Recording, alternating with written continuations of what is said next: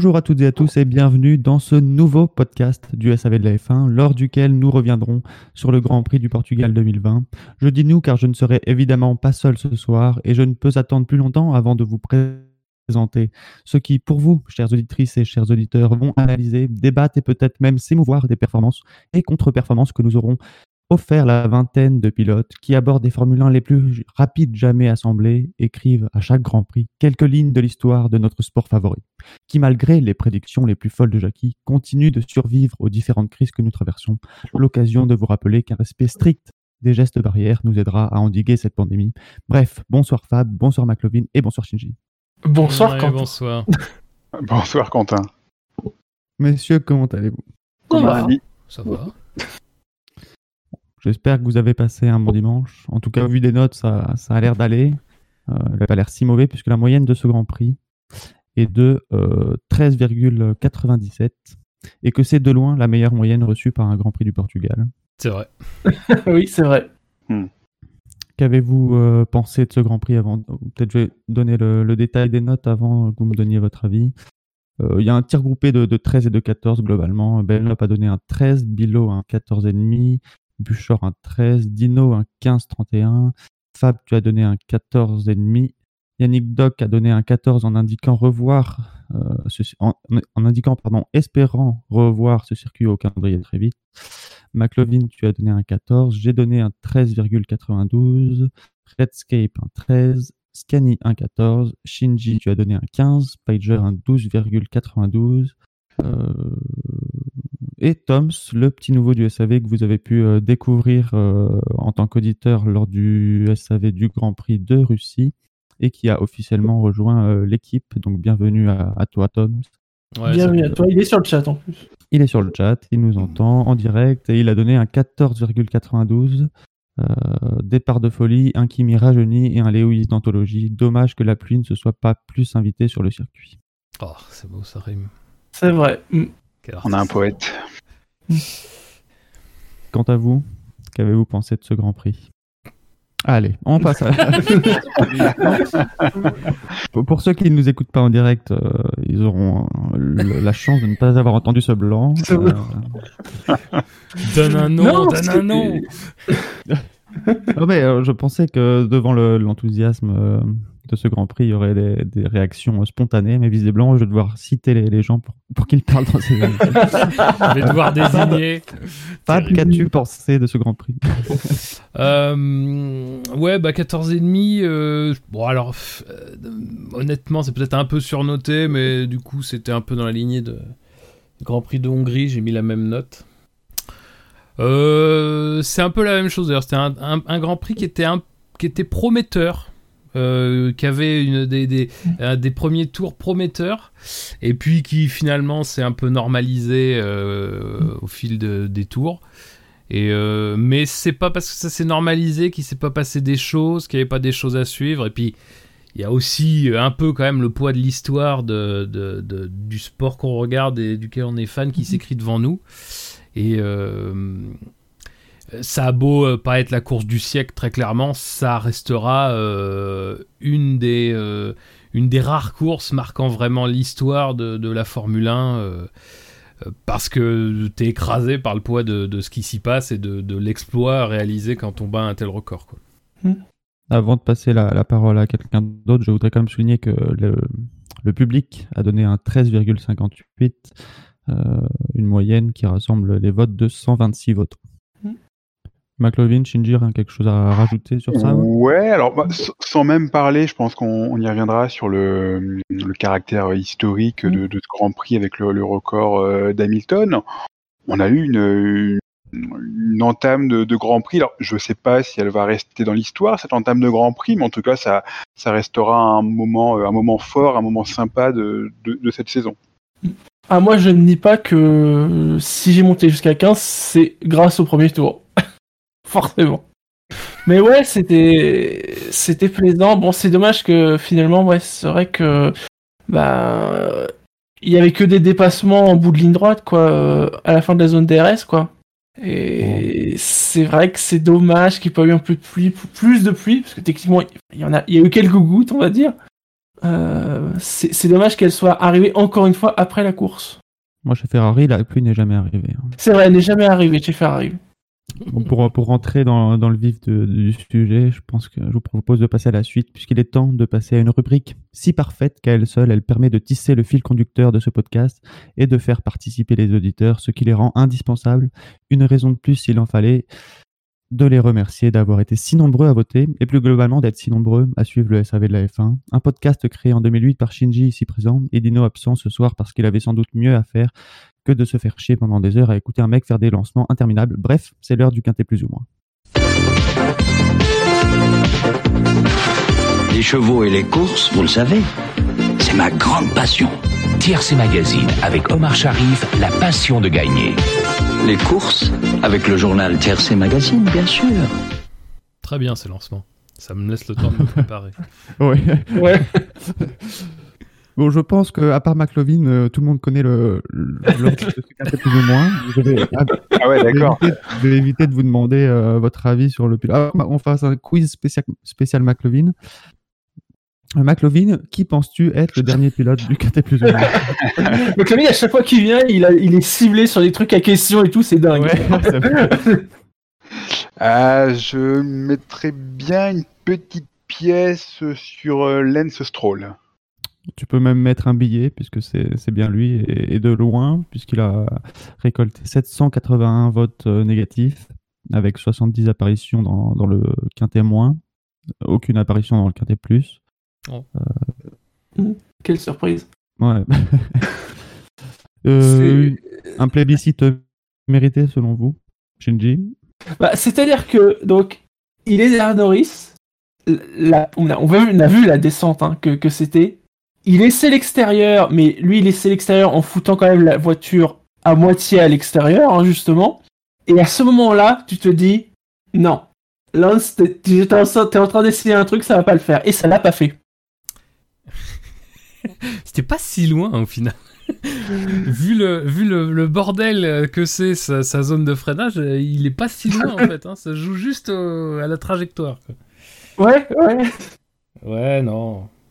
Bah, moi je l'avais, j'étais plutôt dans le camp de ceux qui le défendaient, euh, en tout cas qui mettaient la responsabilité de l'incident des essais libres sur euh, sur Verstappen. Euh, bon, là c'est compliqué de dire que c'est pas de la faute de Stroll. Je pense après qu'il y a quelque chose qui, en ayant vu un peu sa caméra embarquée, je pense que ce qui le trompe, c'est qu'au tour précédent, c'est à peu près exactement la même situation. Et au dernier moment, Norris fait un écart sur la gauche, en fait, sur la droite. Euh, que là, il fait pas vraiment ou à moitié, en fait, laissant un tout petit peu de place euh, côté, côté gauche. Et finalement, euh, Stroll, je pense, alors c'est un, c'est, un tort, hein, encore une fois. il faut pas t'attendre à, à ce que quelqu'un fasse quelque chose. Il faut que toi t'anticipes un peu ta manœuvre. Stroll est un peu surpris, du coup il se retrouve à faire un freinage moitié vibreur, moitié piste. Bon, c'est déjà c'est discutable en termes de en termes de sécurité. Et après, bah, une fois qu'il est, une fois qu'il a quand même réussi ça, alors que les conditions étaient pas favorables, bah, il fait un peu l'erreur de, de plonger, quoi, euh, de plonger un peu trop près de la corde. Alors pas exactement à la corde, mais bon, euh, évidemment, Norris a pas eu le temps de, de- de se dégager et il y a contact, quoi. C'est, ça me paraît effectivement de sa responsabilité, sans trop de doute, quoi. C'est vrai que sur celui-là, il y a euh, clairement sa responsabilité, mais il y a- ça se passe quand même en deux temps. Effectivement, il y a le tour précédent où c'est c'est Sai- c'est Norris pardon, qui, se, qui se décale et je pense qu'il s'attend au- à la même configuration. Ouais, ouais. Et C'est ça qui le fait partir euh, vraiment sur, sur la gauche euh, sur le, la deuxième tentative. Et à ce moment-là, je pense qu'il est déjà un peu surpris et assez content d'être passé et il, il, bâcle, il bâcle la suite du, du mouvement. Ouais. Et je pense qu'il y a aussi le, le fait qu'ils se prennent 5 secondes de, de pénalité pour, les, pour le hors-piste qui, qui rentre aussi en, en ligne de compte dans sa mauvaise course. Il en prend 10 au total. Il se prend, il se prend deux pénalités, c'est ça? Ouais, 5 Ouais. pour l'accrochage et 5 Ah pour ouais. la limite de piste. Ouais, une Hamilton, hein, comme on dit dans le jargon. le 2 le 2x5. Une doublette, ouais. Bah, après, ce qu'il faut dire, c'est que. Alors, j'ai-.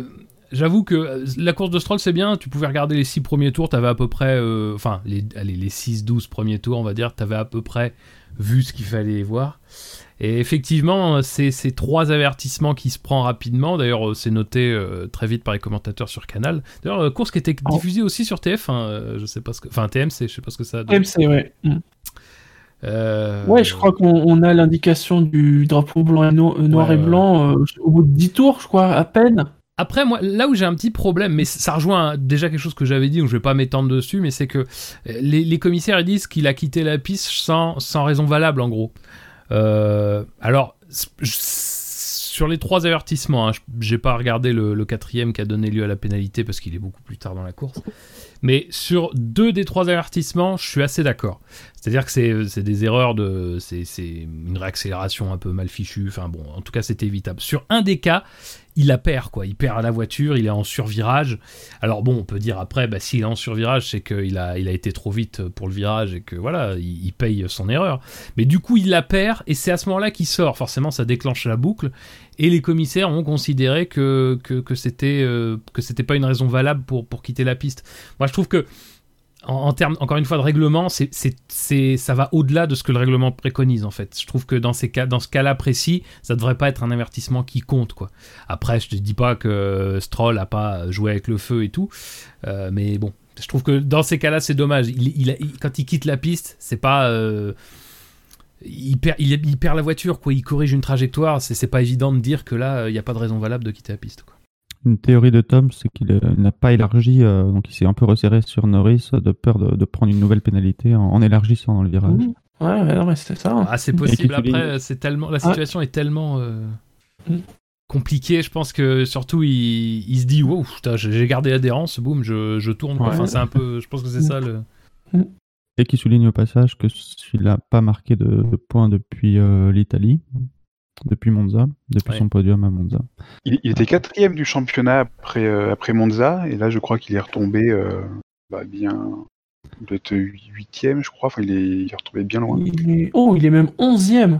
Ouais, ouais. Bon, après, c'est serré, hein, donc euh, Ouais, ça peut, peut vite bouger dans le milieu de classement. Ouais, parce qu'il y a eu la sortie en Toscane. Ouais, c'est, ça fait beaucoup, quoi. En Russie, il se fait sortir. Ouais. C'est pas une bonne passe, c'est pas une bonne passe. Pas Et trop. puis le Covid, euh, Ouais, le Covid. Covid, Covid, ouais. Oui, le Covid. Ouais. Et donc, Pérez qui tient un peu la barque seul en ce moment. Mais encore, il la tient comme il peut.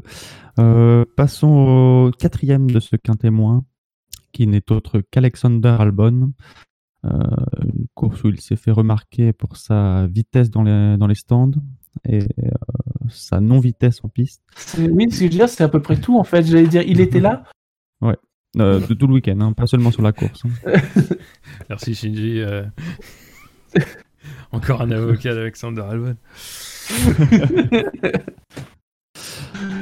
non, mais. J'ai envie de euh, vous demander qui sera le, le remplaçant d'Alexander Albon l'année prochaine? Parce qu'il a déjà, il devait faire ses preuves sur les deux prochains Grands Prix. Bon, euh, il en a déjà usé. hein. Oui, bon. En tout cas, on voit, que le, on voit que le discours a changé, en tout cas, chez Red oui, Bull. hein. oui, Ouais, ouais. mm. Et ça donne le sentiment que les, bah, les, les, les jeux sont faits. hein. oui, oui.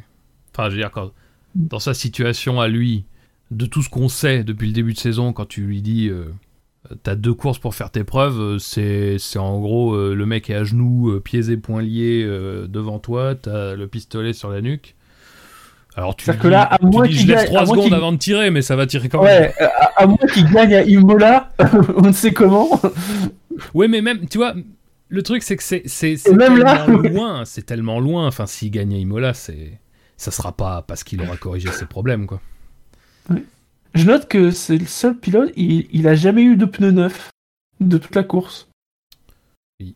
Si je regarde le, C'est vrai. le graphique Pirelli, il n'a jamais eu de pneus neufs. C'est pour Puis- ça. C'est- C'est c'est pareil aussi, c'est c'est des conditions quand même. euh, Enfin, je veux dire, c'est presque le pire pour lui que, que ça démarre comme ça, quoi. Parce que euh, il est clairement pas à l'aise avec la voiture. Euh, il, est, sixième sur la grille, ce qui est pas si mal dans sa situation. Et puis t'as cette espèce de, temps un peu dégueulasse euh, qui, qui, t'accueille. et enfin, je sais pas, mais genre c'est catastrophique. Enfin, il, est douzième, je crois, au deuxième tour. Bon. Et puis alors après, dans le reste de la course, à un moment donné, il reste bloqué derrière Raikkonen. Quoi. Raikkonen, euh, il fait euh, trois tours, euh, trois quatre tours sympas, puis après il se fait dépasser par tout le monde. Enfin, euh, c'est même, euh, c'en est même indécent. Et à un moment, et bon, enfin, Albon, lui, il n'arrive jamais à le, à le passer euh, dans le reste de la course, quoi, avec une voiture qui, euh, qui se hisse facilement sur le podium. Enfin, c'est c'est un bon. De toute façon, cette course, c'est un bon résumé de, de sa saison, quoi. C'est il n'y a jamais un moment où il arrive à prendre pied, euh, où il arrive à prendre pied, quoi. Donc, euh, tu parlais des tu parlais des arrêts au stand rapides, euh, Shinji. Mais bon, euh, même même là, oui, alors il s'est bien arrêté, il s'est bien arrêté, voilà. C'est ça son, son apport au stand. oui, super, ouais. Même ça, bon, bah, voilà, c'est. Mais c'est bien, c'est déjà bien de s'arrêter. Mais d'autres n'ont pas eu cet égard vis-à-vis de leur mécanicien. Mais non, Ouais. Je pense que c'est une stratégie de Red Bull pour dire à, à Albon, t'as aucune excuse, quoi. Tu pourras pas mettre la faute sur nous. Il y, a, il y a quand même un gouffre entre Stroll et Albon. hein. Il y a 70 apparitions dans le quintet moins pour euh, Lance Stroll, il y en a que 25 pour Albon. Ouais, et, euh, ce que disait euh, Horner après la fin de course, mais c'est quelque chose d'habituel, c'est-à-dire qu'il est coincé derrière des voitures derrière lesquelles il ne devrait pas être coincé. Donc en plus déjà de pas être à sa place, il use ses pneus un peu trop, c'est ce qui explique qu'il s'arrête parmi les premiers. Euh, c'est ce qui explique euh, qu'il s'arrête aussi une nouvelle fois euh, alors que d'autres ont fait tenir leurs pneus, leurs pneus médium euh, beaucoup plus de temps que lui. Et voilà, et puis sur sa fin de course c'est la même quoi, de toute façon. ça- cette, cette histoire d'usure, c'est tout, tout est lié, l'histoire de jamais trouver l'adhérence, tout ça. Mais ça, oui, ça, fait- ça, ça fait partie du, du cercle vicieux où t'as pas de performance, tu surconduis peut-être un peu, t'as des mauvais Ouais. réglages, tu uses plus tes pneus, puis t'es encore plus lent. Fi- Finalement, enfin, on l'a dit tout au long de la saison un peu, mais il- il- je pense qu'il a grillé en plus euh, sa, sa seule un peu cartouche qu'il avait, c'est-à-dire euh, euh, le côté euh, offensif, euh, incisif, mais euh, avec de la réussite, quoi. Tout au long de la saison, il a été un peu brouillon. Je pense qu'aujourd'hui, il en est même arrivé à un point où euh, même ça, enfin, il ose plus le faire, quoi. C'est en gros, on voit Gasly, là, hein, on voit Gasly de, Ah oui, de- de tota- totalement. C'est un copier-coller là. C'est c'est incroyable quoi. Mais euh, ouais non, bah à mon avis, il va, il va refaire un stage chez chez AlphaTauri euh, et puis ça sera marre quoi parce que je vois pas très bien. Est-ce que dans la filière Red Bull, il y a des gens qui poussent à part Tsunoda, mais bon, avec le moteur Honda Parce que s'il y a des gens qui poussent derrière, c'est même pas sûr qu'ils fassent Oui, un c'est vrai, c'est stage vrai. Ouais, c'est vrai que. C'est vrai, c'est vrai. Euh, passons au troisième de ce quintet moins. Euh, un homme qui a pris la tête de la course, puis qui l'a laissé partir très loin, c'est Valtteri Bottas, avec 359 points négatifs. Fab, un commentaire sur la course de Bottas ah là, non, je sens- j'ai pas préparé C'est ça, le commentaire, c'est ce rire. Ah putain. Non Je mais sentais qu'il- euh, non mais enfin je sais pas quoi dire moi, sur la course de Bottas. En fait c'est C'est bien, il commence bien ses week-ends de course. Mais ce qui est fou, c'est que, en fait, il laisse échapper tout seul. euh, Mais, mais c'est difficile. En fait, c'est difficile de dire ça parce qu'en fait, on sait pas trop euh, exactement à quel point il laisse échapper ou à quel point il a vraiment les choses en main ou quoi que ce soit. Mais disons que déjà en qualif, tu sens qu'il laisse un peu échapper bizarrement euh, la pole qui semble plutôt avoir dans, dans, dans, les pattes. Quoi. Dire, euh, il décide de faire qu'un seul tour là où Hamilton en fait deux. C'est-à-dire, euh, bah, en fait, la stratégie qui paraît la plus logique euh, dans, dans, des- dans les conditions qui sont celles du, Portugal. En course, eh ben, il fait un bon début de course, mine de rien, il se dépatouille bien mieux de- des conditions précaires et des pneus médiums que qu'Hamilton. Une fois que Sainz n'a plus de rythme, il prend la tête. Mais ce qui est spectaculaire, c'est que il, il, il, il- il défonce ses pneus, quoi. Enfin, c'est pas possible autrement. Il a défoncé ses pneus. C'est, il s'est fait, après, il s'est fait manger par Hamilton, mais sans, sans aucun souci. Ça s'est fait. Hamilton, il dit à peu près au 14e tour qu'il a son problème à l'avant gauche. Enfin, qu'il sent pas l'avant gauche. Il dit pas qu'il a un problème. hein. Il dit euh, l'avant gauche, euh, c'est pas top. 15e tour, premier record du tour. Là, il enchaîne. 20e tour, c'est plié. Il a dépassé. Et au moment de la au stand, il y a 10 secondes d'écart. Alors, mais Hamilton, il se plaint tout le temps des pneus. Mais le, le- le truc après, c'est que c'est, je, je- j'en viens à me demander s'il y a, pas une hypersensibilité euh, chez Hamilton côté pneus que n'a pas euh, Bottas. Mais en même temps, c'est, enfin, c'est, c'est pas non plus un truc qui doit nous étonner. Bottas, en fait, depuis qu'il est chez Mercedes, il a ce problème-là, quoi. Il a ce problème de faire tenir ses pneus et c'est pas nouveau. Et sur ce Grand Prix-là, bah, pff, t'as- c'était criant, quoi. Là, c'est. Et le truc en plus, c'est que il se retrouve à devoir batailler contre Hamilton dans le cadre de ce que fait Mercedes. Et le cadre de ce que fait Mercedes, ce sont des choses très strictes. C'est-à-dire que tu peux pas. Euh, il t'offre une liberté, mais cette liberté est très limitée. Il pouvait pas, sur la fin de course, mettre les pneus rouges, par exemple. Bon, alors ça aurait été totalement une connerie. Hein. Ça n'aurait rien apporté. Il aurait sans doute même été dépassé par Verstappen hein, au rythme où ça allait. Mais par exemple, voilà, il, euh, il, pouvait même pas faire ça pour essayer de tenter le coup, quoi. Mais en plus, il le dit à la radio, mais il le sait très bien que ça se passe comme ça. Il sait très bien que Mercedes, il s'amuse pas à, splitter les stratégies, même déjà du temps de Rosberg Hamilton, il s'amusait pas à le faire, alors que bon, euh, voilà. Mais après, pas grand chose. La course de Bottas, malheureusement. Après, sur, l'argument de Mercedes euh, pour le, sur le pourquoi de, de, ne pas splitter les stratégies, moi j'ai un peu du mal à l'entendre, quoi, parce que c'est pour mettre les pilotes sur un pied d'égalité. Là où j'aurais plus entendu un, argument hum, qui disait que c'était pour, euh, pour ne pas mettre euh, Bottas en danger face à Verstappen. Parce que à ce moment-là du championnat, que ça se fasse en début de championnat, je comprends, mais à ce moment-là du championnat, où les deux championnats sont plus ou moins pliés, euh, je comprends pas qu'il laisse pas euh, Bottas faire ce qu'il veut. pour, mais rappelle-toi, rappelle-toi, alors je sais plus exactement quelle course c'était ou.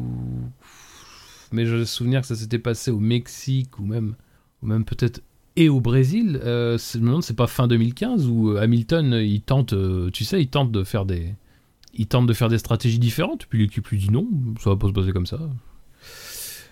Je pense que c'est un truc qu'ils ont mis en place. Euh, pour lequel ils veulent pas déroger parce qu'ils ils craignent, je pense, que. Euh, je, sais pas, je, je, pense que ça c'est leur truc de sûreté, c'est-à-dire c'est de se dire bon bah on les traite également, on leur laisse quand même c'est pas non plus rigide, c'est-à-dire qu'ils disent pas euh, si lui s'arrête à tel tour, l'autre s'arrête forcément au tour d'après. C'est un peu plus subtil, c'est-à-dire c'est lui s'arrête à tel tour, toi tu as la possibilité de prolonger ton relais si tu le sens, et après on avise. Mais disons qu'ils ont ce, ce truc-là, ce mode de fonctionnement qui est un peu. Je suis d'accord avec toi, après c'est rigide, c'est c'est parfois sans doute trop rigide. Mais euh, en même temps, est-ce que c'est pas aussi un des secrets de leur. Euh, parce que là, avec un tel raisonnement, bah, les pilotes, ils peuvent pas dire Ah bah ouais, je suis mieux traité, je suis moins bien traité et tout. Enfin, les gars, vous avez sur la table la manière dont ça va se passer, la manière dont on va réagir si vous essayez de faire autre chose, et puis voilà. je. non, mais je suis d'accord avec toi après que, ça pose des questions. Mais je pense que c'est leur gestion, euh, c'est l'aspect rigide de cette gestion qui les sécurise. Quoi. Euh, J'allais dire quelque chose par rapport à Bottas, j'ai oublié. Mais... McLovin, Shinji, pendant que je réfléchis à un truc à rajouter. non, mais je, je regarde le, classement de, de la course. Il est, à, il est, à, 25 secondes d'Hamilton au final et il a même pas 10 secondes d'avance sur Verstappen qui qui fait pas spécialement une grande grande course. Donc ça ça, ça situe le ça situe le gouffre. Hein, c'est c'est violent. Et puis c'est c'est pas 25 secondes sur toute la course, hein. c'est 25 secondes sur euh, sur un demi Grand Prix quasiment. C'est c'est vraiment violent. Hein. Ce que j'ai bien aimé dans ce gouffre, c'est que ça a laissé euh, aux commentateurs la place de faire tous leurs trucs sur Hamilton et après de commenter euh, tranquillement l'arrivée de Bottas sur la ligne. et justement, en, parlant de timing, je, justement, c'est ça que je voulais dire, c'est Bottas. Le timing de l'arrêt au stand me paraissait un peu justement, il y a eu cet effet de, faire entrer Hamilton et le tour d'après de faire entrer Bottas. Et, euh, Bottas, ça le fait ressortir dans une position un peu délicate, euh, alors qu'il était euh, beaucoup plus rapide que, les pilotes sur lesquels il ressort à ce moment-là. Donc en le laissant ne serait-ce que deux tours de plus en piste, ça, ça l'aurait fait bien sortir devant et, ça l'aurait pas mis dans, ce dans ce paquet de pilotes qui, qui, n'a pas dû aider à, à ressortir confortablement des stands. Euh... Je sais pas. le, le, le laisser deux tours de. Déjà, je pense que lui voulait pas. De toute façon. Mais deux tours de plus, ça lui fait perdre encore plus de temps sur Hamilton, quoi. Et ça devient important, ce genre de choses, si par exemple, au hasard, une fois que Bottas s'arrête, disons qu'il ressort parce qu'il a fait ses deux tours de plus, 13-14 secondes derrière Hamilton, euh, en cas de safety car, par exemple, euh, même d'ailleurs, ça le met encore plus près de Verstappen. Enfin, c'est, je pense que c'est un risque en fait. C'est un trop gros risque. En fait, le, le fait de le faire ressortir dans du trafic. Alors bon, après, est-ce qu'il l'a bien géré? Ça, c'est la, la, question qu'on peut se poser. Mais euh, effectivement, on lui fait perdre pas mal de temps. Après, le problème de laisser deux tours avec des pneus qui sont vraiment à la limite et lui qui est pas particulièrement rapide, c'est aussi que derrière, t'as Verstappen qui, qui cravache, tu te mets en danger, quoi. Après, sur le trafic, je pense qu'il l'a géré aussi bien que qu'Hamilton en début de course avec des pneus euh, qui sont pas à égalité en termes de, de chauffe par rapport aux, aux pilotes qui l'entourent. Je sais pas s'il pouvait faire euh, beaucoup mieux par rapport à sa sortie. Non, non, c'est vrai. il y a toujours mieux à faire. hein, mais, euh, Ouais, non, mais, Mais c'est vrai que pas- t'as raison, il est coincé en sortie, il peut pas. J'ai pas fait gaffe. Hamilton, il galère autant quand il ressort, de, il ressort des stands. bah, il y a déjà pas la comparaison avec des pilotes euh, en piste autour de Au lui, niveau- donc c'est difficile au de savoir. Ouais, au, au- au niveau, au niveau chrono, vous avez euh, fait gaffe à- Non. Hmm. Parce que, parce que Bottas, il est, il est vraiment arrêté. Hein, son tour de, son tour de, de sortie là. Ouais. Passons au Jacques Villeneuve of the Race, ou je sais plus quel pilote selon Dino. Ah non, Oh non. Arrête. Ah non, c'était des pilotes, c'était des pilotes morts en plus. ah oui, merde. euh, oui, bon, j'ai. Euh, L'homme est en vie, mais le pilote. euh. Euh, donc le, le quatrième de ce quintet moins, qui est Daniel Gviat, avec 241 points négatifs. Ouais, course, euh, course difficile euh, pour Kat. hein. J'ai, j'ai souvent, je l'ai- souvent défendu en disant que bon, et, ça tournait pas toujours euh, en sa faveur cette saison et que l'écart avec Gasly était pas forcément aussi grand qu'on voulait bien le, qu'on, qu'on- que le- les points peuvent le, le laisser croire. Mais ce week-end, euh, si. Enfin, en course en tout cas, il était, il était vraiment loin. hein. Hmm. Il était absolument transparent. ouais, je crois que c'est bien résumé. Là, ça, ça commence à sentir le. Ça sent la fin pour, euh, pour la petite carrière en Formule 1 de, de Kiat. Ça fait plusieurs années hein, qu'il est, qu'il est rattrapé par le callback, euh, qui, qui sauve sa, sa peau. On, on ne sait trop comment. Là, là, par contre, je pense que c'est la fin.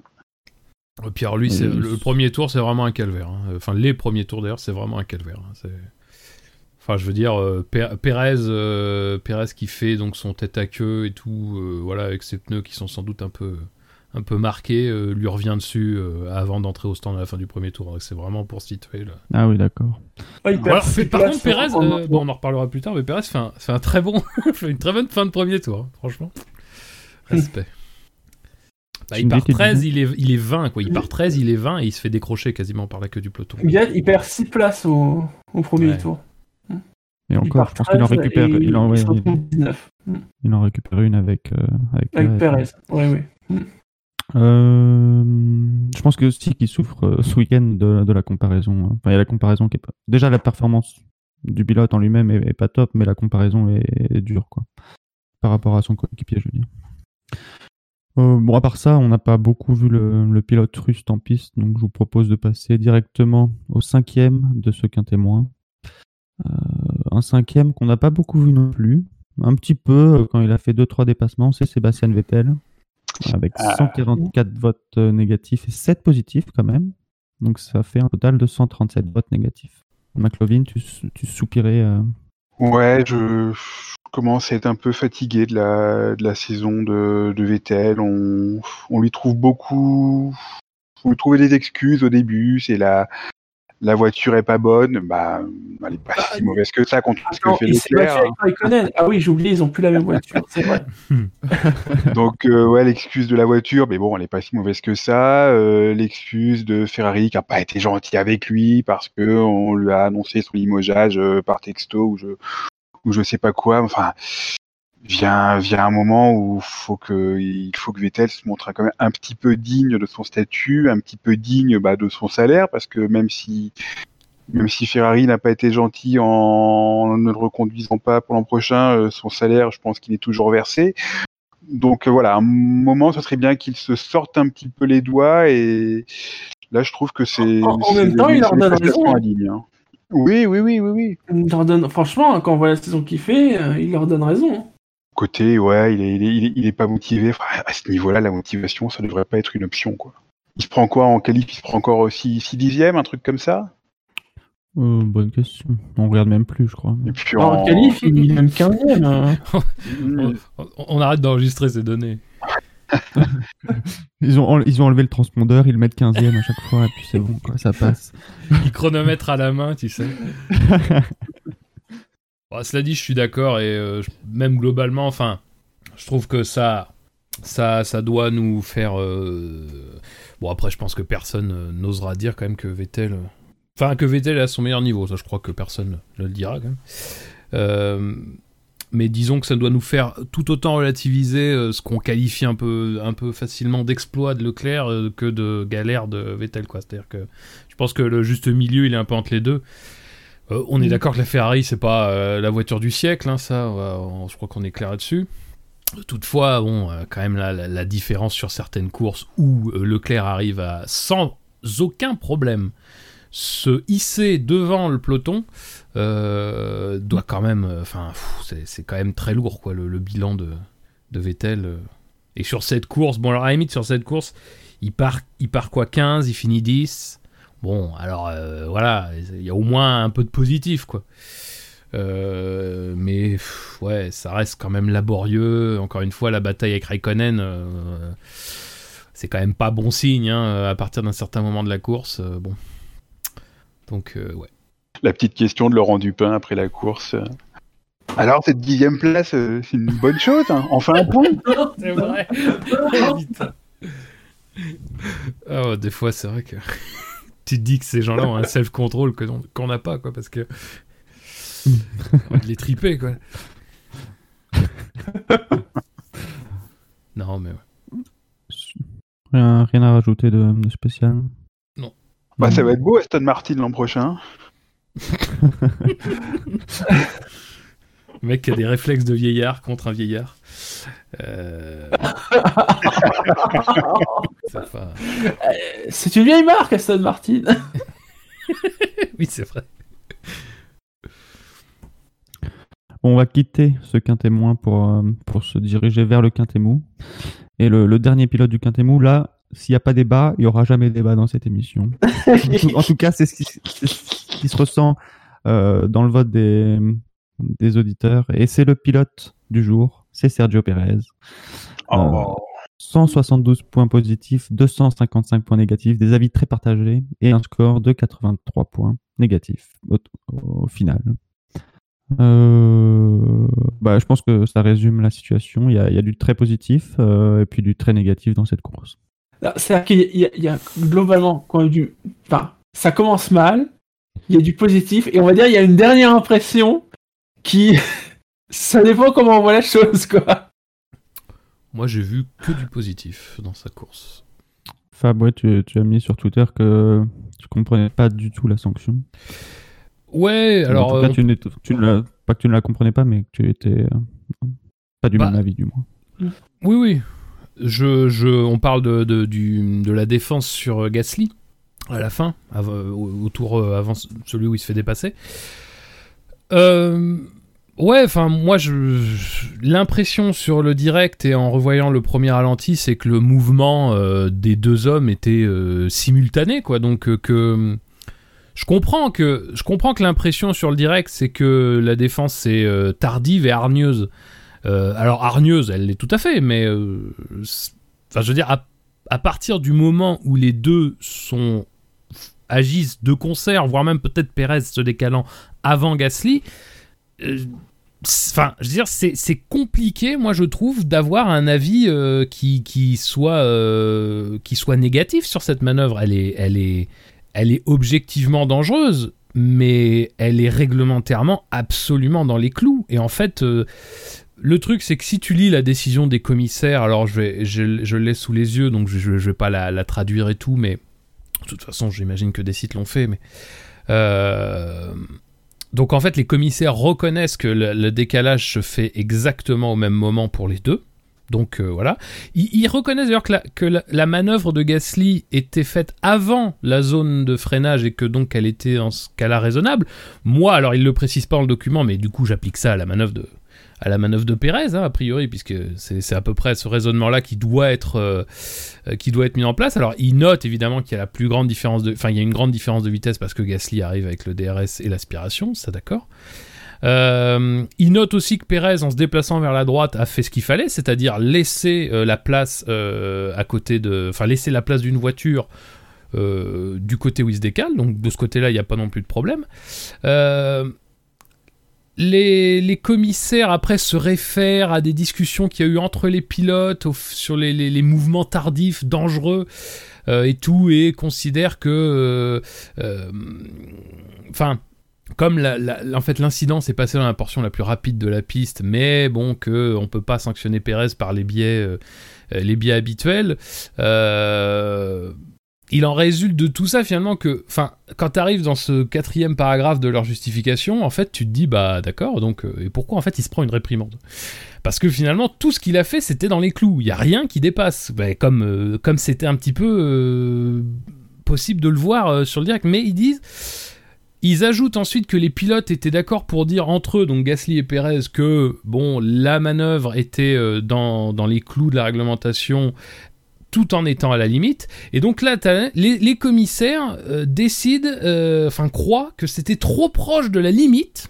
Déjà, ça c'est un concept trop proche de la limite. euh, et que donc Pérez n'a pas suffisamment pris en compte le différentiel de vitesse. Et donc ils choisissent de lui mettre une réprimande. Euh, qui est donc la, plus petite sanction, hein, celle qui euh, ne sanctionne pas directement, mais qui malgré tout représente, je rappelle, un tiers d'une pénalité de 10 places sur la grille. Euh, bah, enfin, moi, je peux pas être d'accord avec ce type de raisonnement, quoi. C'est, encore une fois, moi, qu'on me dise que la manœuvre est dangereuse, enfin que la situation est dangereuse, ça, je suis absolument d'accord. Mais ça rentre dans, pour moi, les cas fortuits dans lesquels, bah oui, il y a des cas dans lesquels objectivement quelque chose va être dangereux, mais il y a personne qui peut être incriminé. Et encore une fois, si Pérez, en tant que défenseur, face à une voiture qui a le DRS, qui prend son aspiration, il n'a pas le droit, sous prétexte d'un concept d'être trop proche de la limite, euh, de bouger avant ou en même temps que le défenseur, donc encore une fois, pas en réaction au défenseur, bah du coup, que peut... Enfin, c'est quoi en fait maintenant un, défenseur en Formule 1 Que peut faire quelqu'un qui défend en Formule 1 Moi, c'est ça que... Encore une fois, moi, pour moi, de toutes les règles qui existent et de, les, de toute la jurisprudence qui existe, ce qui, qui s'est passé, cette application, cette réprimande, elle est... Bah, elle devrait pas avoir lieu, quoi. C'est, pour moi, c'est un grave... C'est un, c'est, c'est un grave précédent parce que, encore une fois, on ne sanctionne pas une mauvaise action, puisqu'on reconnaît que tout ce qu'il a fait était correct, mais on sanctionne la potentialité d'un danger. Donc en réalité, bah, euh, en gros, qu'est-ce que, enfin, la, réponse c'est qu'est-ce que Pérez aurait pu mieux faire? Bah moi, euh, je suis désolé, mais rien. Du coup, enfin voilà, soit, soit tu te laisses dépasser, soit tu te fais sanctionner. C'est ça le, c'est ça pour moi la finalité du truc. Je comprends, enfin, je, vois bien l'idée de la, la différence de vitesse et tout, l'importance que ça peut avoir. Mais encore une fois, ça n'est pas ça le critère de jugement. Alors, moi, mon truc, c'est soit on fait ça, et alors là, c'est la porte ouverte à faire n'importe quoi, parce que là, encore une fois, on est sur des critères totalement farfelus. Encore une fois, trop proche de la limite. Enfin, je veux dire, il y a la limite, la limite entre ce qu'il faut faire et ce qu'il faut pas faire. Être trop proche de la limite, juridiquement, ça veut rien dire. hein. Ça, c'est là, pour le coup, c'est vraiment un concept euh, qui veut absolument rien dire. hein. Ça- si t'es trop proche de la limite, c'est vrai que t'es même pas sur la limite. Donc, euh, voyez, vous voyez le, le, le saut qu'il faut faire pour arriver à mettre une réprimande, quoi. Donc, soit ça, soit il faut. Donc, on en reste là au système. De toute façon, c'est le système de- de- d'habitude. hein, euh, on fait un peu ce qu'on veut. On avait décidé parce que ça a un peu choqué. Parce que publiquement, euh, c'était pas une manœuvre qu'on a beaucoup aimée. Alors on a regardé les images, on s'est dit ah mince, ah c'est en même temps en fait, donc on peut pas dire qu'il a réagi. Ah bon, alors on va essayer de trouver autre chose. On n'a pas trouvé du côté machin. Bon, donc on va dire, allez, on voulait le sanctionner, on va lui mettre une réprimande, on va dire qu'il était trop proche de la limite, voilà, bon bref. Mais soit il faut faire ça, et bon, on accepte que ça soit comme ça, de toute façon on n'a pas tellement le choix, c'est comme ça que ça se passe, soit il faut réécrire le règlement, et mettre d'autres critères que ceux qui existent aujourd'hui. Parce que là on juge Pérez à l'aune de quelque chose qui n'existe pas, et on le sanctionne à l'aune de quelque chose qui n'existe pas. Et c'est dommage. Je trouve que ça ruine un peu, parce qu'il a rien fait de mal, et ça ruine un peu cette fin de course en, le faisant passer pour un, pour un sale dangereux, ce qui à mon avis ne, ne se lie pas sur cette manœuvre-là. Je, euh, je suis d'accord sur toi sur euh, l'emploi du des mots trop proches de la limite. C'est quelque chose qui est en même temps qui est en même temps vrai, mais c'est quelque chose qui devrait pas être euh, écrit dans, dans une décision. Mais on est tellement trop proche de la limite pour reprendre cette expression que je suis en même temps d'accord avec toi. En tout cas, je comprends ce que ce que tu veux dire, Et en même temps, euh, si j'avais été commissaire sur cette course, euh, je pense que c'est une manœuvre que j'aurais trouvé euh, sanctionnable parce que certes, il mou- il bouge pas. c'est tardif, c'est pas trop tardif, mais ça reste quand même tardif comme mouvement. Effectivement, le règlement ne prévoit aucune. Parce que les, les- les situations sont différentes euh, selon les circuits. Le, le delta de, de vitesse ce week-end était énorme. c'est- très soudain et il y a aussi le, euh, la configuration, c'est-à-dire qu'on est en, en dé- en pleine descente. Et ça, Ouais. je pense aussi que ça joue sur l'impression qu'on se fait sur, sur le Oui, mouvement. oui, clairement, ça, sur l'impression, clairement. Mais, Ouais, mais après, moi, pour là où moi, c'est clairement une, Vas-y, vas-y, pardon. c'est clairement une volonté de Pérez euh, de surprendre Gasly dans ce mouvement-là. Et pour moi, c'est ça qui va pas. Quoi. Autant Bottas, il se décale. euh, c'est vraiment pas. euh, le, mou- le move de Bottas pour défendre est vraiment pas. euh, allez, il prend pas au trip du tout. Hein, mais euh, au moins, il a le mérite d'être clair et net. Et ce qui rend euh, très froid la bataille Hamilton-Bottas, c'est pas tant euh, que Bottas défende très mollement, c'est surtout que Bottas n'a aucun rythme pour, pour défendre. Quoi. Là, Pérez, euh, pour moi, il pouvait défendre, mais pas de manière aussi tardive. Et c'est vraiment la volonté de surprendre, moi, qui, qui me gêne dans, dans ce mouvement-là. Et je pense que ça devrait être une des, des caractéristiques, enfin, des, des manœuvres à prendre en compte quand, quand ces décisions-là sont prises. Parce que c'est clairement ça qui. pas Pourquoi pas que Juger, se- selon les circuits, tu n'auras pas le même delta de vitesse, tu n'auras pas les mêmes virages qui suivent. Donc tu pourras pas mettre des règles, euh, réécrire le règlement. Je ne vois pas comment on peut réécrire le règlement pour mettre situa- ces situations-là plus claires, à part le mettre que c'est dans la zone de freinage. Mais la zone de freinage, euh, là, c'était pas une zone de freinage et ça montre quand même que la manœuvre était, euh, ou la situation plutôt était dangereuse. Donc euh, c'est Ouais, mais- sur, sur le- la surprise qui fait que. Moi, le souci que j'ai avec ça, déjà, c'est que dans cette course-là, il y en a eu d'autres, des cas comme ça. J'ai Norris, la, le premier, la première défense sur Stroll, c'est exactement ça qu'il fait. hein. Euh, et on, se- enfin, j'ai pas entendu les gens. euh, mais en gros, si Norris, si euh, Stroll décide de se décaler en même temps que Norris, c'est exactement la même situation. Et, en fait, ce qui, la différence entre les deux situations, c'est juste que l'attaquant a pas pris de décision, quoi. Enfin, en tout cas, prend pas de décision en même temps que le défenseur. Et c'est juste ça, finalement. Ou prend la décision de faire autrement. Mais du coup, enfin, moi, moi ce, qui, ce, qui me, ce qui me gêne dans ce truc-là, c'est que déjà, de toute façon, on l'a vu des, des quantités de fois euh, ces dernières années, ce type, de, ce type de défense et ce type de dépassement, en fait, où euh, au dernier moment, le, le défenseur va sur l'intérieur et puis bah, finalement l'autre le dépasse ou le suit. Mais enfin, en tout cas, voilà, c'est un peu quelque chose qu'on voit à cause du DRS en particulier. Mais le problème, c'est que moi, c'est encore un truc, c'est-à-dire que le défenseur, il, a déjà, il est déjà impuissant en, général. De toute façon, quand il y a une voiture près de lui, ça veut dire qu'il n'a pas le rythme de la voiture qu'il suit. hein. La F1 moderne, c'est ça. Euh, Le deuxième, c'est que euh, s'il fait sec, t'es sûr que t'as le DRS hein, euh, qui est contre toi. Euh, tu dois, alors bon, donc tu dois pas bouger dans la zone de freinage, hein, ça c'est fait. Tu dois laisser la place côté où tu te décales, ça c'est fait. Quand tu te décales hors de la trajectoire et que tu reviens, il faut là aussi que tu laisses la place d'une voiture machin. Et donc là maintenant, il faut que t'anticipes que le mec derrière va peut-être bouger sur la droite. Donc du coup, toi, faut peut-être pas que tu bouges sur la droite parce que tu risques de bouger en même temps que lui. Et donc maintenant, tu vas pouvoir te prendre une réprimande. Donc en gros, en F1, tu n'as plus le droit de défendre. Et t'es face à des adversaires qui ont le DRS. Donc, encore une fois, moi, je suis. Ok, c'est dangereux, je suis d'accord, mais pourquoi on en arrive à telles extrémités? Pourquoi on pousse les pilotes à faire des défenses aussi tardives, machin? Parce qu'ils n'ont plus aucun autre moyen de le faire. C'est tout, quoi. Pérez, il a l'outrecuidance de vouloir garder sa place face à un pilote qui est plus rapide. Il fait tout bien. Les commissaires, dans le truc, te disent c'est tout bien, hein, tout, oui, toutes les cases sont cochées, il y a rien de mal. Ben, boum, réprimande quand même, parce que voilà, c'était quand même proche de la limite, quoi. Alors, à un moment donné, enfin, moi, je. C'est le, le- le truc, c'est le serpent qui se mord la queue. C'est-à-dire, c'est on te fait des campagnes pour t'expliquer qu'on veut que les pilotes puissent se battre. On veut ci, on veut ça. On a même été jusqu'à accepter que des pilotes en sortent d'autres, en mettent dehors avec des contacts, machin. Tout ça, c'est passé crème. On a dit, ouais, c'est très bien, c'est ce qu'on veut, machin. Là, Pérez, il fait tout bien. Il n'y a rien qui dépasse. Et ben, réprimande. Et encore une fois, dans une situation où de toute façon, il aurait sans doute été dépassé. euh, Enfin, inéluctablement, de toute façon, ce qu'il a été après. Voilà. Bon, moi, je trouve que. Enfin, c'est. c'est... Ils sont pas allés jusqu'à mettre une vraie sanction. ils sont pas allés jusqu'à mettre une vraie sanction, donc je pense quand même qu'ils ils devaient quand même se dire qu'on était très très proche quand même de, du foutage de gueule. Mais je trouve que là, on, on est sur la corde raide, encore une fois, entre, entre le déséquilibre total en faveur de l'attaquant, quoi. Et euh, je pense que ça, ça, devrait être, mais, je, mais le truc c'est qu'en fait, les gens préfèrent, je pense, s'indigner plutôt que réfléchir.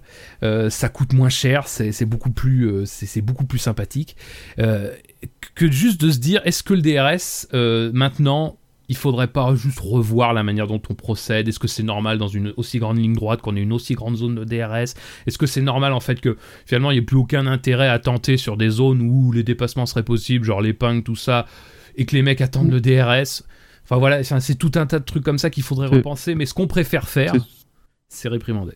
C'est ce que je me posais comme question. Est-ce que si jamais on revient euh, sur ce circuit, est-ce qu'on pourrait même, c'est difficilement envisageable euh, au vu de la configuration euh, de tous les circuits, mais ne pas de se passer carrément de DRS sur cette ligne droite Hmm, Déjà, peut-être qu'elle sera plus courte. Parce qu'elle commence quasiment euh, dès la sortie du, du virage, de Mm. mémoire. ouais. J'avoue que je sais pas exactement les critères qui, qui président à la mise en place des zones DRS en fait. Parce que tu vois sur certaines pistes qui sont capables, genre t'as une ligne droite de 800 mètres, ils disent ah ouais tiens, on va le mettre. Euh, genre Mexique, quand tu sors de la portion DS pour aller jusqu'au virage du stadium, là t'as une zone DRS quoi. Enfin tu Ouais. te demandes Et là, ils te disent, là, ils te disent que sur la ligne droite de retour, ah non, c'est trop court. Ah bon? Ouais non mais enfin. Ouais. Je comprends, moi je comprends pas pourquoi on est autant. et Encore, ils l'ont un peu bougé, je crois que c'était il y a deux ou trois ans, ils s'étaient amusés un peu à les, à les raboter ou pas, enfin. Mm. Mais là, dans des cas comme ça, enfin, je comprends pas qu'il n'y ait pas, par exemple, un logiciel qui te. Alors peut-être d'ailleurs que ça existe et peut-être que c'est sur la base de ces données que c'est mis en place, mais il y a un logiciel qui te dise bon, alors on, a- on sait que les voitures vont aller à tel rythme, on estime, donc il serait intéressant que bon, les voitures aillent, euh, enfin que la zone de DRS fasse tant, parce que bon, sinon il y a risque de, il y a un risque que ça fonctionne pas ou que ce soit atténué, mais je sais pas, c'est pas. Ah, J'espère que c'est ça, que c'est pas juste un show au dos mouillé, quoi. C'est l'impression que ça donne des fois. hein. Ouais. Ouais. Hmm. Enfin, je sais pas, vous, vous avez pas Euh, l'impression que quand même là, les- ça, ça devient quand même craignos pour les défenseurs, quoi. Ah bah oui, globalement, oui, oui. Qu'en fait, ça les pousse Moi, à être des, des- des- ça, ça les pousse à faire des trucs comme ça, des trucs un peu dangereux, quoi. Ah si, complètement. Et ça, c'est des, des, des manœuvres de défense qu'on voyait, qu'on voyait pas trop trop euh, jadis. Mais ouais. est-ce que la solution ce serait plus de supprimer le DRS ou de faire un genre de push to pass comme un IndyCar avec un certain nombre d'utilisations du DRS où le, le défenseur aurait aussi la possibilité d'utiliser le DRS dans certaines conditions Bah, je serais plus pour ça, parce que je me dis que s'il n'y a pas de DRS, il y aura tout simplement pas de dépassement, quoi.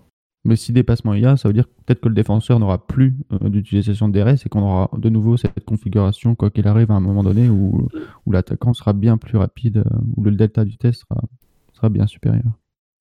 Mais ap- ap- après, le, le, le, le problème, euh, bon, on va pas en faire des heures, mais le truc, c'est que c'est vrai que la F1 moderne, c'est-à-dire si t'enlèves le DRS, euh, et si t'enlèves toutes les règles qui ont été mises en place depuis, euh, en gros, l'arrivée du DRS, c'est que, en termes de défense, c'est que oui, bah, la F1 moderne, euh, de fait, elle favorise le défenseur parce que le défenseur, il est toujours devant l'attaquant. L'attaquant, il est, euh, il est en train de subir euh, de la perte aéro qui l'empêche de suivre dans les virages et que donc finalement, même s'il a un rythme supérieur, mais que la vitesse de pointe ne lui permet pas de faire un step dans les lignes droites pour dépasser, et ben t'as quasiment pas de dépassement. C'est un constat, euh, c'est truc de base. Enfin, je veux dire, ça c'est même encore plus renforcé depuis 2017. Donc euh, il y a un déséquilibre de base qui joue contre l'attaquant. Et d'ailleurs, c'est vrai que on voit souvent que l'attaquant, pour qu'il ait l'accès au DRS et puis qu'il puisse l'avoir euh, dépassé au DRS, c'est souvent des voitures qui sont bien plus rapides et qui n'ont pas de mal après à se détacher. Mais le truc maintenant, c'est Enfin, je veux dire, on arrive à une F1, euh, mais en même temps, je dis, moi, tout ce que j'ai dit tout à l'heure, et c'est vrai que bon, ça m'agace un peu, mais tout ce que je dis tout à l'heure, en même temps, je sais très bien que je suis un peu trop. euh, Enfin, de je le dis maintenant, mais c'est un peu le but de la prochaine réglementation. Et que finalement, peut-être que la prochaine réglementation, ça sera la réglementation qui te permettra d'abandonner le DRS et de redonner un peu de puissance aux, défenseurs. Mais aujourd'hui, le déséquilibre, il s'est totalement renversé. Et dans des cas comme ça, où tu as un Pérez, on est quand même dans les derniers tours de course. Euh, cette manœuvre-là, elle arrive pour eux. Eux, ils doivent être dans leur 63e tour, un truc comme ça. Euh, bah, tu, enfin, je veux dire, tu peux quand même accepter que le, le. Moi, je trouve, tu peux quand même accepter. Et en dépit du fait que oui, ça reste dangereux, c'est dangereux évidemment, parce que t'es à deux doigts qu'une voiture s'envole sur une autre, on est tout à fait d'accord et tout. Mais je veux dire, à partir du moment où il y a pas enfin, pas d'intentionnalité dans la dangerosité, je trouve, enfin, je trouve que c'est compliqué, quoi. C'est compliqué dans dans les circonstances. Mais bon, enfin, c'est, encore une fois, c'est tout un raisonnement. C'est beaucoup plus global que ça. Même sur l'histoire des commissaires, c'est beaucoup plus global que ça. C'est, ça demande une vraie révolution, quoi. Euh, là, on aura la révolution technique euh, bientôt, Inch'Allah. Euh, mais bon, pff, je trouve que Je, je sais même pas. Ouais, je, sais même pas si, ça- si ça nous permettra de nous débarrasser du DRS, de nouvelles réglementations. J'ai l'impression que c'est tellement, tellement rentré dans les usages maintenant ce truc que ils vont, ils vont nous le laisser quoi qu'il arrive. Si théoriquement la nouvelle réglementation marche comme elle est censée marcher, on n'est plus censé avoir besoin de DRS. Ouais, on est, on est plus censé, mais Mm. moi j'ai peur qu'ils le gardent quand même. Même- Même en l'état actuel des choses, c'est vrai que euh, du point de vue d'un pilote, euh, combien de dépassements on aurait eu hors zone de DRS s'il n'y avait pas eu le DRS Il y aurait eu Bah moins oui. de dépassements, certes, mais il y en aurait eu beaucoup plus dans dans d'autres zones euh, du circuit. L'épingle, l'épingle, elle est quand même. euh, c'est- pas Ouais, une épingle trop dégueulasse pour tenter des trucs, quoi. Ouais. Elle est un peu ouverte et tout. Ouais. Bon, euh, c'est une épingle qui, qui- d'ailleurs, on l'a vu parce qu'il y a eu une belle lutte euh, Ocon Perez d'ailleurs. Euh, c'est une lutte sympa. Enfin, il y, a- il y a moyen de Ouais, se faire plaisir. Ouais. Il y a moyen d'avoir des belles luttes et tout. Euh, pour peu, encore une fois, pour peu que les autres fassent, enfin que les pilotes fassent l'effort de se laisser la place et de pas faire de manœuvres idiotes, ce que ce qu'aucun des deux a fait dans cette euh, lutte-là, ce qui a permis d'ailleurs qu'elle dure plusieurs virages. Ce qui d'ailleurs, c'est dire quand même si en F1 on est, on, on a quand même changé de paradigme parce que on s'est enthousiasmé devant une lutte qui a duré 8 virages, quoi. Hein. Euh, peut pas dire que ce soit le truc, enfin ouais, c'est pas, pas la lutte de, de l'année, quoi. on, va, on va se calmer aussi, mais tu vois, bon, ça, c'était tellement, ça sort tellement de ce qu'on a l'habitude de voir désormais, mais en même temps, mais c'est pareil, enfin, je veux dire, pour ceux qui jouent à F1 2020, quand vous jouez à F1 2020, euh, me dites pas que vous êtes euh, tous- toujours, si vous voyez que vous êtes à portée de DRS, vous savez qu'il y a des opportunités et tout, machin, mais non seulement vous allez attendre le DRS parce que ça va faciliter votre dépassement, mais en plus ça va empêcher l'autre de l'avoir. Enfin, tactiquement, de toute façon, il y a quasiment aucun intérêt en fait à se mettre en situation de potentiellement offrir le DRS à celui que tu vas dépasser facilement au DRS euh, dans trois virages, quoi. Et euh, avec tout ça, euh, il y a vraiment aucun intérêt à faire autre chose que d'attendre le, le dépassement facile. Mais après, est-ce que la philosophie du DRS telle qu'elle a été mise en place, c'est-à-dire euh, le donner quand le- le- l'attaquant est à moins d'une seconde, ça ne ferait pas quelque chose qui devrait être inversé? C'est-à-dire que la dernière seconde, on peut, on peut considérer que l'aspiration, ou la, la dernière, les derniers 8 dixièmes, les dernières, la dernière demi-seconde, c'est l'aspiration qui va faire le truc. Et est-ce qu'on pourrait pas plutôt le donner dans une fenêtre de 3 à 1 seconde de la... Enfin, je sais pas, je, je réfléchis à des trucs comme ça. C'est peut-être complètement Là- là où débile hein, les- comme truc, mais... Là où les perturbations commencent à se faire ressentir et où c'est difficile d'aller chercher la, la dernière, euh, la Mm. dernière seconde, quoi. C'est pas bête. Bon après ça pose d'autres problèmes parce que dans un train de voiture ça veut dire que ça veut dire que c'est la dernière qui a le DRS et les autres devant l'ont pas.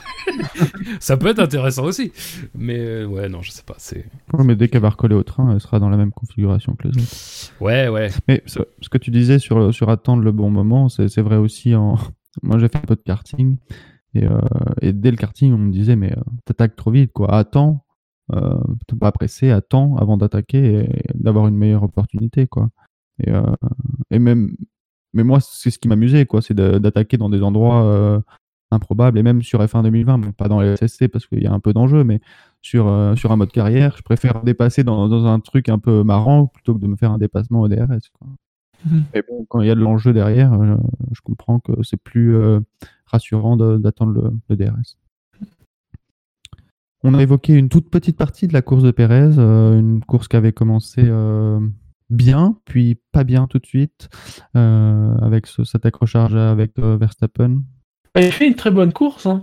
Vraiment. Euh, franchement, je, je ne l'attendais pas. En le voyant déjà s'arrêter au stand euh, au premier, à la fin du premier tour, je, je ne le voyais pas du tout arriver à, à ce niveau-là en fin de course.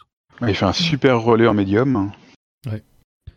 On, retrouve du très très bon Pérez en ce moment. J'ai trouvé qu'il avait fait un début de saison un peu un peu mi figue mi raisin. Il n'y avait pas une grosse grosse différence avec euh, avec Stroll, ce qui, qui est pas très bon signe. Mais là, depuis quelques courses, on retrouve du, très bon Pérez. hein. Là, j'a- j'avais râlé, c'était quoi C'était au hein, parce que les, les auditeurs ne l'avaient pas mis dans le, top 5, alors que j'avais trouvé qu'il avait déjà fait une course euh, qui, méritait, euh, qui aurait pu faire un podium devant Ricciardo, et les auditeurs lui avaient préféré Hülkenberg, j'avais, j'avais un petit peu râlé. Là, pareil, hein, je trouve que ça aurait pu, euh, ça aurait pu mériter un, un quintet plus. hein. Ouais, je suis d'accord, je suis d'accord. Alors son accrochage avec Verstappen, par contre, j'ai un petit peu du mal à me faire, euh, à me faire une religion. Je sais pas trop ce que vous en avez pensé. Oui, euh, hmm, pareil. Moi, je trouve que la situation est. Je trouve que c'est une bonne décision qui a été prise de. J'ai toujours du mal avec le fait de pas lancer d'investigation parce que le, fait de la pas lancer, c'est déjà qu'il y a eu une réflexion pour ne pas la lancer. Donc, euh.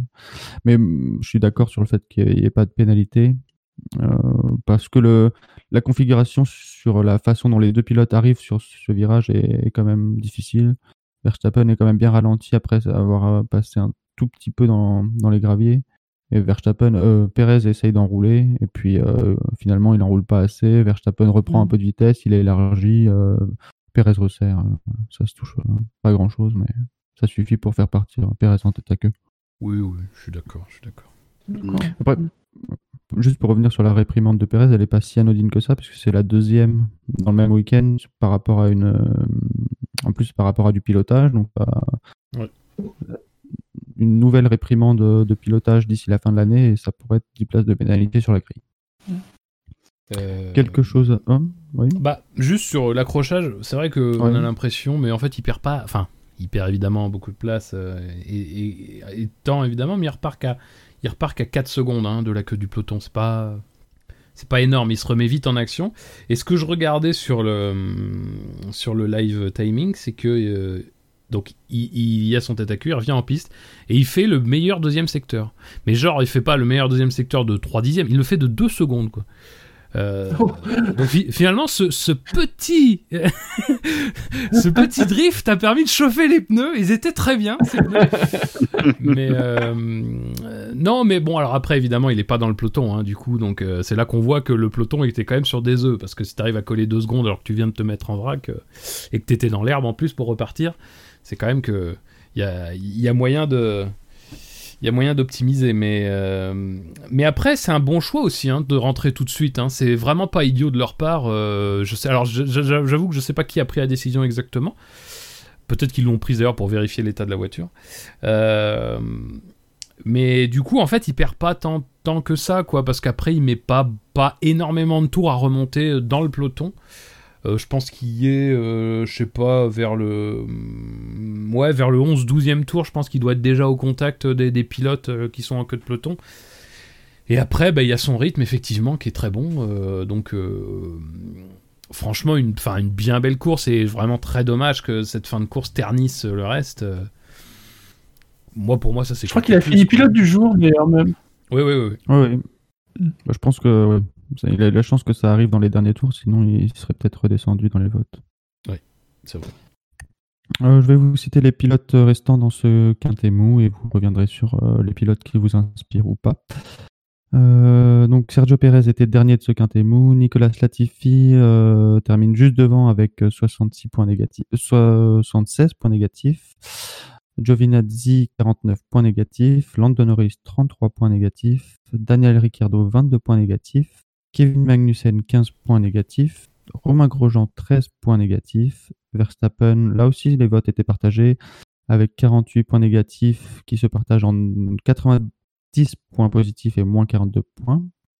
On passe, euh, on continue du côté des, positifs avec euh, George Russell qui termine euh,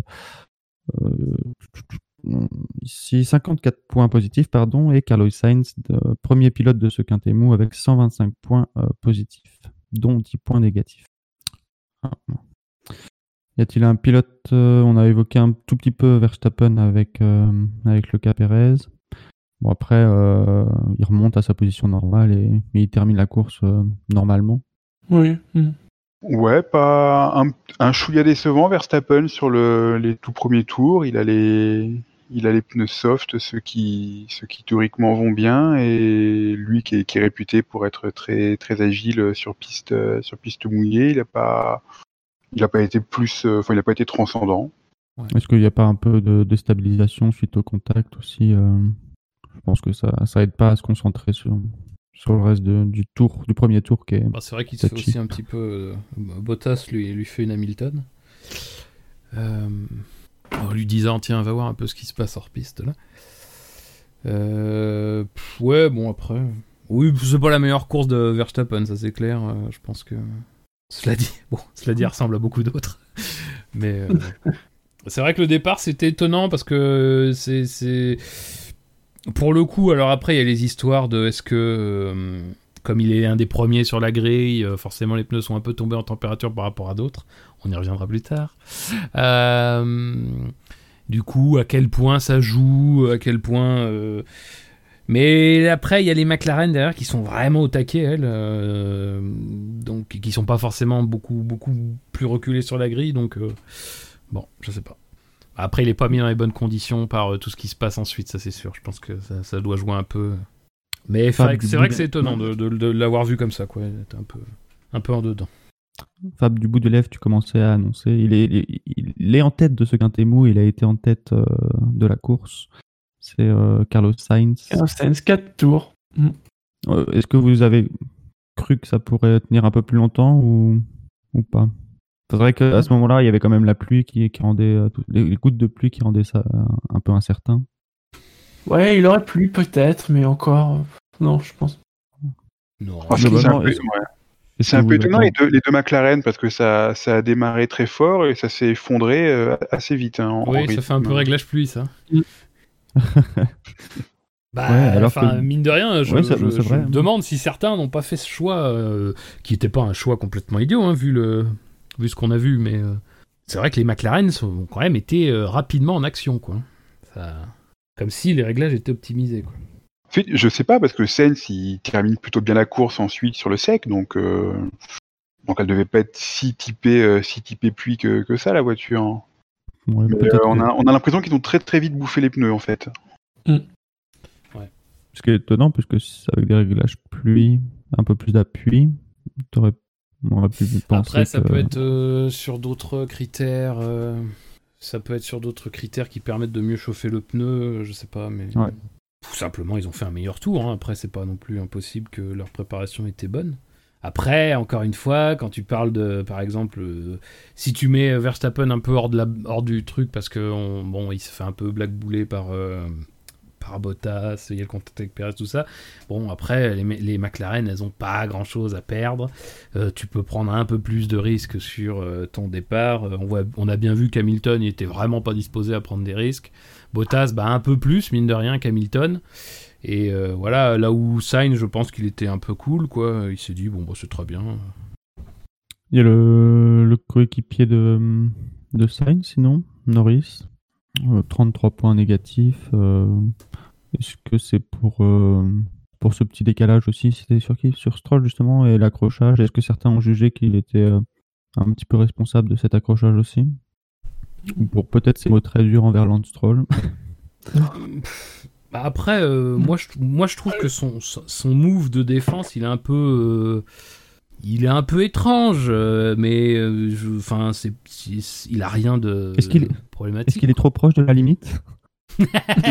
Non, il est un peu moins proche de la limite. Je pense qu'on va le dire comme ça. Mais, mais c'est étonnant cette manière de défendre. C'est-à-dire qu'en fait, il, c'est du à moitié, quoi. Il fait un peu du moite-moite. Euh, Mais bon, enfin, encore une fois, il est pas. C'est, une, une manière de faire, quoi. Il- Je pense qu'il se. Je sais pas, très sincèrement. Par contre, qu'est-ce qu'il fait comme récupération d'énergie dans cette fin de ligne droite là? C'est pour ça qu'il y a une différence de vitesse aussi entre les deux. C'est. euh, Je sais pas.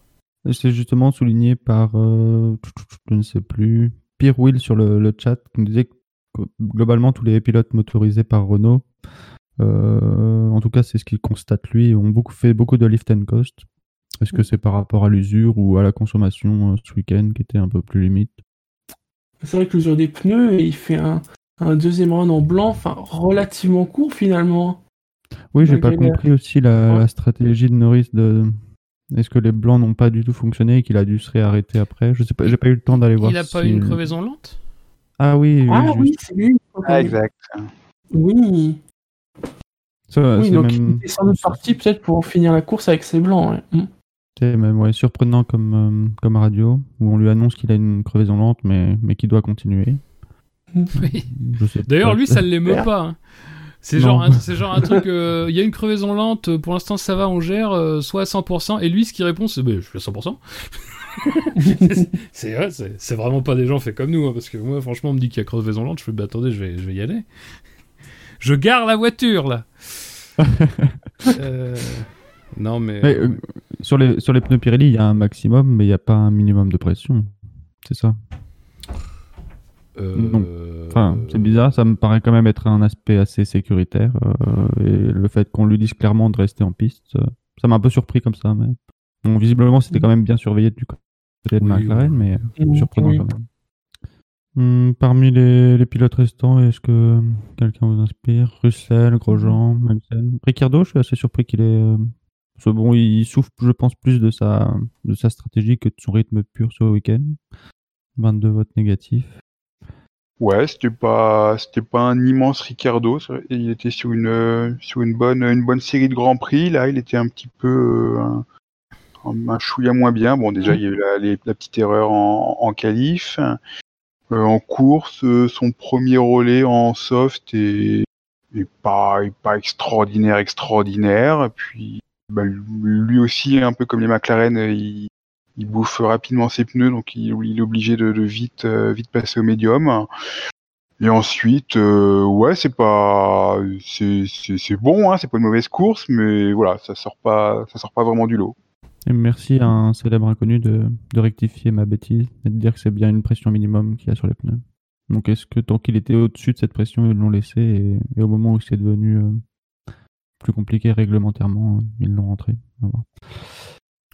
Euh, Je sais pas, ça doit faire partie des cas d'exception, je pense. Euh, juste Giovinazzi qui, a- qui avait plus du tout de radio après le premier tour, lui. Toute la course? Apparemment. Oh. Alors je pense que c'était c'était euh, la configuration Raikkonen là qui était montée. C'est Est-ce qu'il est-ce qu'il avait Hamilton dans sa radio? Ça aurait été bien. Il aurait vécu des choses. Euh, il aurait surveillé son pneu avant gauche, je te le dis. On, lui a re- on, lui a- on lui aurait annoncé euh, sa 92e victoire, il aurait été surpris. Ah, c'est pour ça que Ferrari veut le conserver. C'est bien. Ouais, Bon, Giovinazzi, le, le, le, le quintet mou a été inventé pour lui. Hein. C'est vrai que Giovinazzi c'est typique, hein, ça c'est, il y est bien là. Ah, il est, il est fantomatique. hein. Mais en même temps, on le voit jamais, donc on peut même pas en dire du mal. C'est, Un verre d'eau quoi. Hmm, Plate. ouais. Oui, bah bien sûr. Et donc, a priori, on va se le coltiner une, une troisième année. Ouais. Oh, attends, parce qu'ils sont nombreux en F2 dans la filière Ferrari. Ouais, moi j'avoue, je comprends pas ce qui se passe là. Ferrari a dit qu'ils avaient trop de pilotes en F2 mais qu'ils s'en plaignaient pas. Je crois que l'année prochaine, le stock va être liquidé. Enfin, tu comprends pas ce qui se passe par rapport à. Bah par rapport au fait que finalement Giovinazzi euh, serait, euh, comme on dit, parti pour rester. Finalement, euh, que Alpha, par- clairement, euh, qu'Alpha les- euh, garderait le, le même line-up. Enfin, c'est. Pourquoi pas hein. clairement les, les places libérées chez Haas qui, qui le sauvent. Quoi. Ouais, d'accord, mais enfin. C'est surtout la merveilleuse idée de mettre Mick Schumacher dans la Haas, quoi. Ouais. Surtout. Oui, bon, ça, c'est sûr que c'est. Mais cela dit, euh, cela dit, euh, peut-être que Ferrari euh, considère que c'est un peu juste pour les autres, quoi. euh, Je sais pas. De toute façon, Mick, Schumacher, il faut, euh, pardon, juste Mick Schumacher, il faut qu'il monte. Il va être champion. Donc, faut qu'il monte. Il peut pas rester en F2, quoi. Mm. Les autres, c'est moins vrai. Ils peuvent rester Oui. en F2. Excuse-moi, McLovin. Ouais, non, je disais Giovinazzi, enfin, il est dans la filière Ferrari, il est placé chez Alpha. L'idée, à- si tu le gardes, à terme, c'est de le faire monter chez Ferrari. Or, on sait très bien que Giovinazzi, il va jamais terminer chez Ferrari, il a pas le niveau. Donc, à, à quoi bon le, le conserver, quoi? Faut- Voilà, tu passes à autre chose. Il n'y a aucun avenir pour lui, euh, donc euh, au- autant anticiper le truc et passer dès maintenant à, à autre chose. Ouais, je suis d'accord. Là, c'est une, année de perdu, là. Cela dit, conserver Giovinazzi dont on sait qu'il n'a pas de chance, c'est aussi se donner une année de plus euh, de tranquillité pour des pilotes euh, pour qui euh, la question pourrait se poser à l'avenir. quoi. Ouais. C'est- je- je- non, mais je dis ça, euh, je dis ça, mais euh, c'est moi, ça me paraît pas totalement fou parce que, enfin, je veux dire, il y a une belle armada. On a bien compris qu'il y a quand même des des- dans, dans les pilotes de la Ferrari Driver Academy, il y a quand même des sans doute des potentiels euh, très bons pilotes. Peut-être que c'est aussi un moyen de garder un petit peu la main sur, euh, de, juste faire monter celui où c'est inévitable euh, et qui de toute façon, euh, d'une certaine manière, c'est un peu le sens de l'histoire qu'il arrive en Formule 1, euh, et de laisser les autres un petit peu sous tranquillement se développer dans un championnat qui, qui fait globalement ses preuves en matière de formation. bon, ça te ménage un peu de tranquillité. Après, euh, le problème c'est que c'est le lot, euh, le lot des équipes euh, des, filières, quoi. C'est-à-dire que là, bon. à un moment donné, il faudra bien se poser des questions sur ce qu'on va faire de tous les gens qu'on a. et en plus, chez Ferrari, c'est renforcé par le fait. Autant, par exemple, chez Mercedes, c'est contré par le fait que de toute façon, bon, euh, que tu mettes un Russell, un Bottas, ça gagne. Donc de toute façon, dans l'absolu, que la filière fonctionne ou pas, c'est vraiment sincère. Puis d'ailleurs, sans être méchant, le fait qu'Ocon soit toujours considéré comme un potentiel euh, candidat euh, à l'avenir, ça veut dire qu'en gros, tu quittes la filière, mais bon, tu quittes pas vraiment la filière non plus. Bon, bref.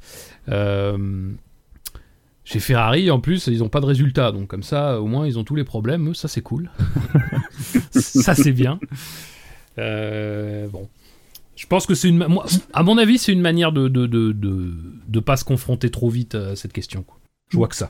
Sur le chat, on, on se pose la question si Mick Schumacher est pas surcoté. En même temps, bon, la, la saison est pas encore terminée, mais voir un champion de F2 monter en F1 n'a rien d'extraordinaire. Oui, Voilà. Oui, oui, c'est pas Mick Schumacher, c'est il, il a pas un profil de, de, de petit prodige euh, comme pouvait l'avoir euh, Leclerc ou euh, pour une autre filière euh, Russell, mais parce que c'est sa deuxième saison, que toujours des toujours des premières saisons un peu laborieuses, et des deuxièmes moitiés, des premières moitiés de deuxième saison euh, pas terrible terrible avant que ça décolle enfin. Tu vois, C'est un c'est un diesel, un Mick Schumacher, c'était Mm. déjà comme ça en F3. Donc effectivement, ça sent pas le petit prodige euh, immédiatement à fond dès qu'il dès qu'il grimpe dans une nouvelle voiture. Mais euh, champion euh, au bout de sa deuxième année, c'est pas c'est pas non plus déconnant de le voir en Formule 1 effectivement. hein. Ensuite, bon, alors c'est un point que vous aviez déjà abordé au, au warm-up. euh, effectivement, est-ce que As c'est le bon endroit pour débuter Euh, Moi, Alfa Oui. Romeo, ça me paraissait plus plus logique. Je suis d'accord. l'écurie euh, mieux structurée euh, avec un avec un coéquipier expérimenté plutôt que d'aller d'aller dans le, le bourbier as euh, c'est pour moi le pire endroit pour débuter bon mystère de la stratégie Ferrari Encore quelque chose décidé par Iñaki Rueda. ça, Avant de passer au Quintet Plus, si vous n'avez rien à rajouter, est-ce que vous souhaitez euh, attribuer à un pilote un plus 1 ou un moins 1 Vous avez la liste euh, dans le chat, vous l'avez même deux fois plutôt qu'une. Non, moi j'ai pas de nom perso. Moi, Perez plus 1. Quoi? Ouais, peut-être, oui. moi je suis ok avec Perez plus 1 Ouais. Moi, je ne me mettrai pas en travers, même si, euh, si j'ai considéré que la, la manœuvre était limite. euh, c'est vrai que la course est quand même très bonne. Donc, on peut acter le plus 1 pour Sergio Perez.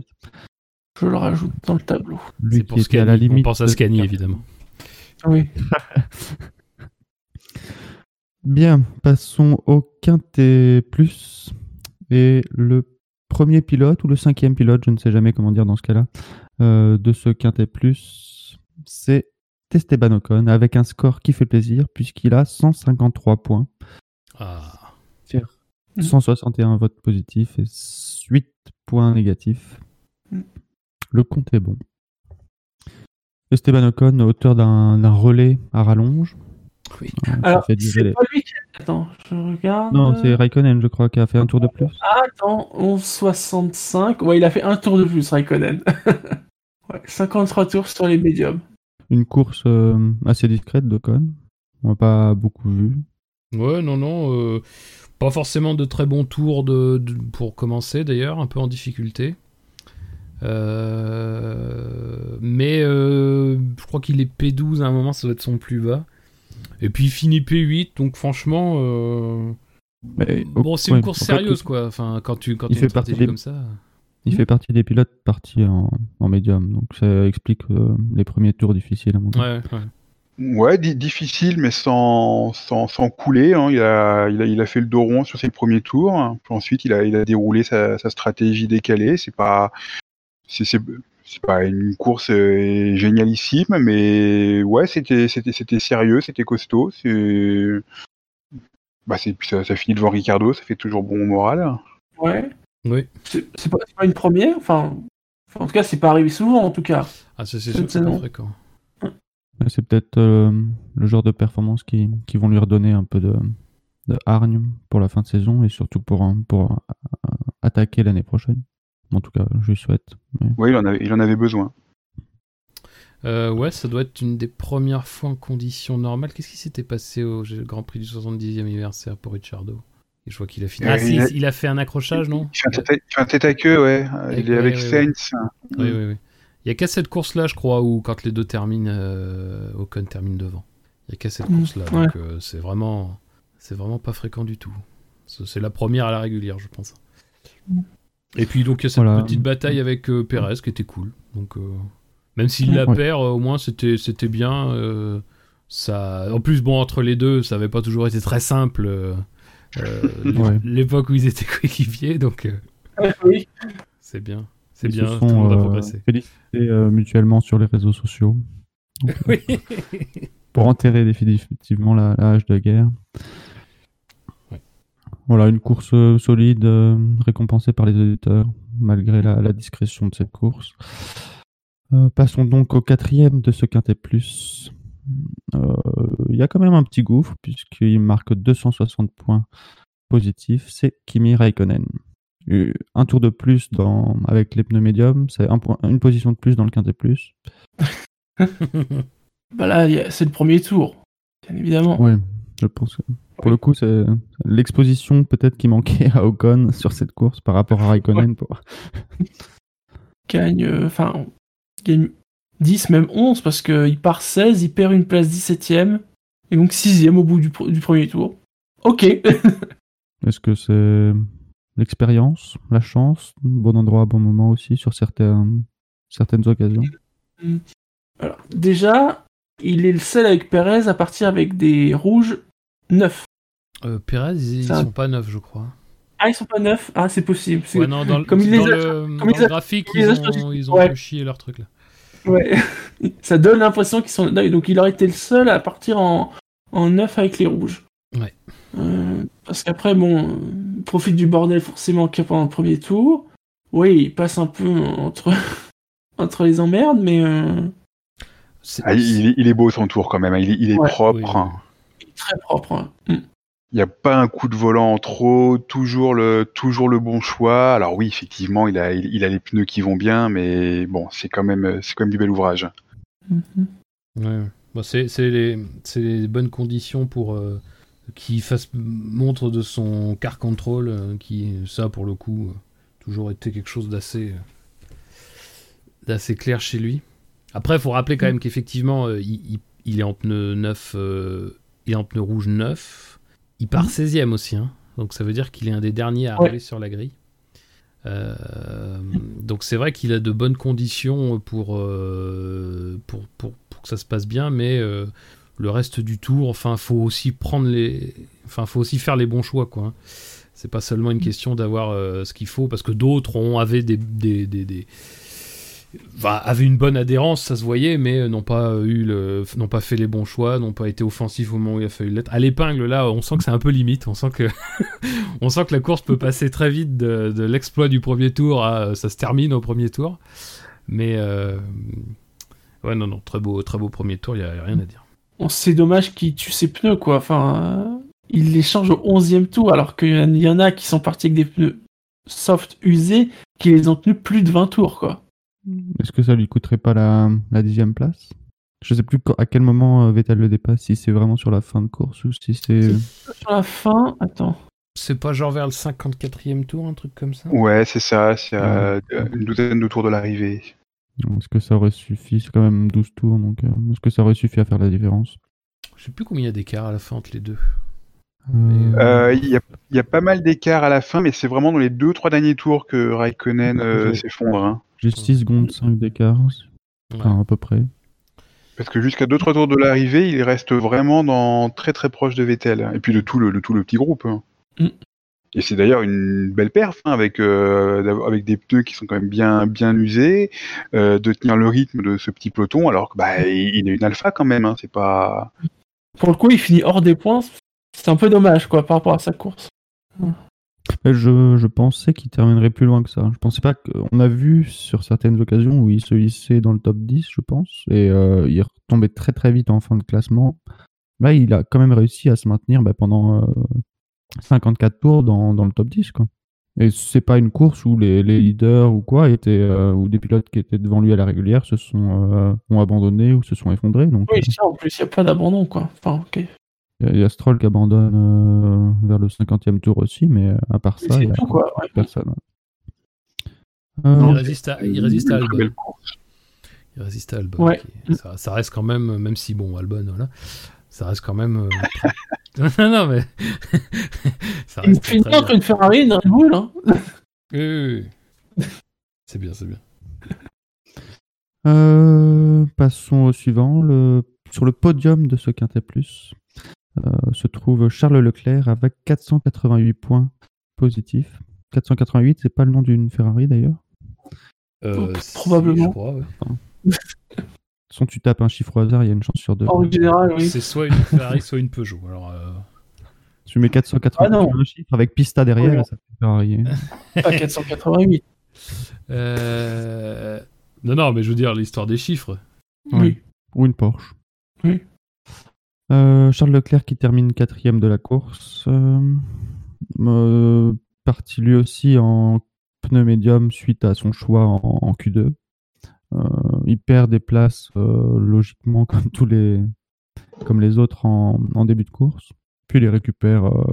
c'est un peu le format Verstappen sur cette course. hein. C'est vraiment une perte de place sur le premier tour et puis remonter doucement mais sûrement vers la position logique d'arrivée.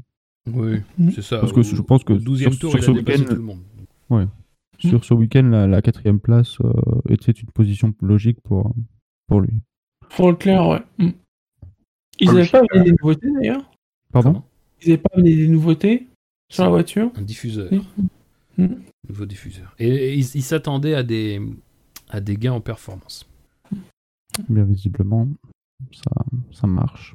Parce qu'il est pas il est pas quatrième juste devant tout- toute la meute. Hein. Il est quatrième mais avec euh, avec une Ouais, belle marge. bien devant, ouais. Mm. Oui, c'est vraiment détaché du, du peloton derrière. Et c'est le- d'ailleurs le dernier pilote euh, dans le tour. Dans le tour, ouais. Mm. Voilà, Charles Leclerc.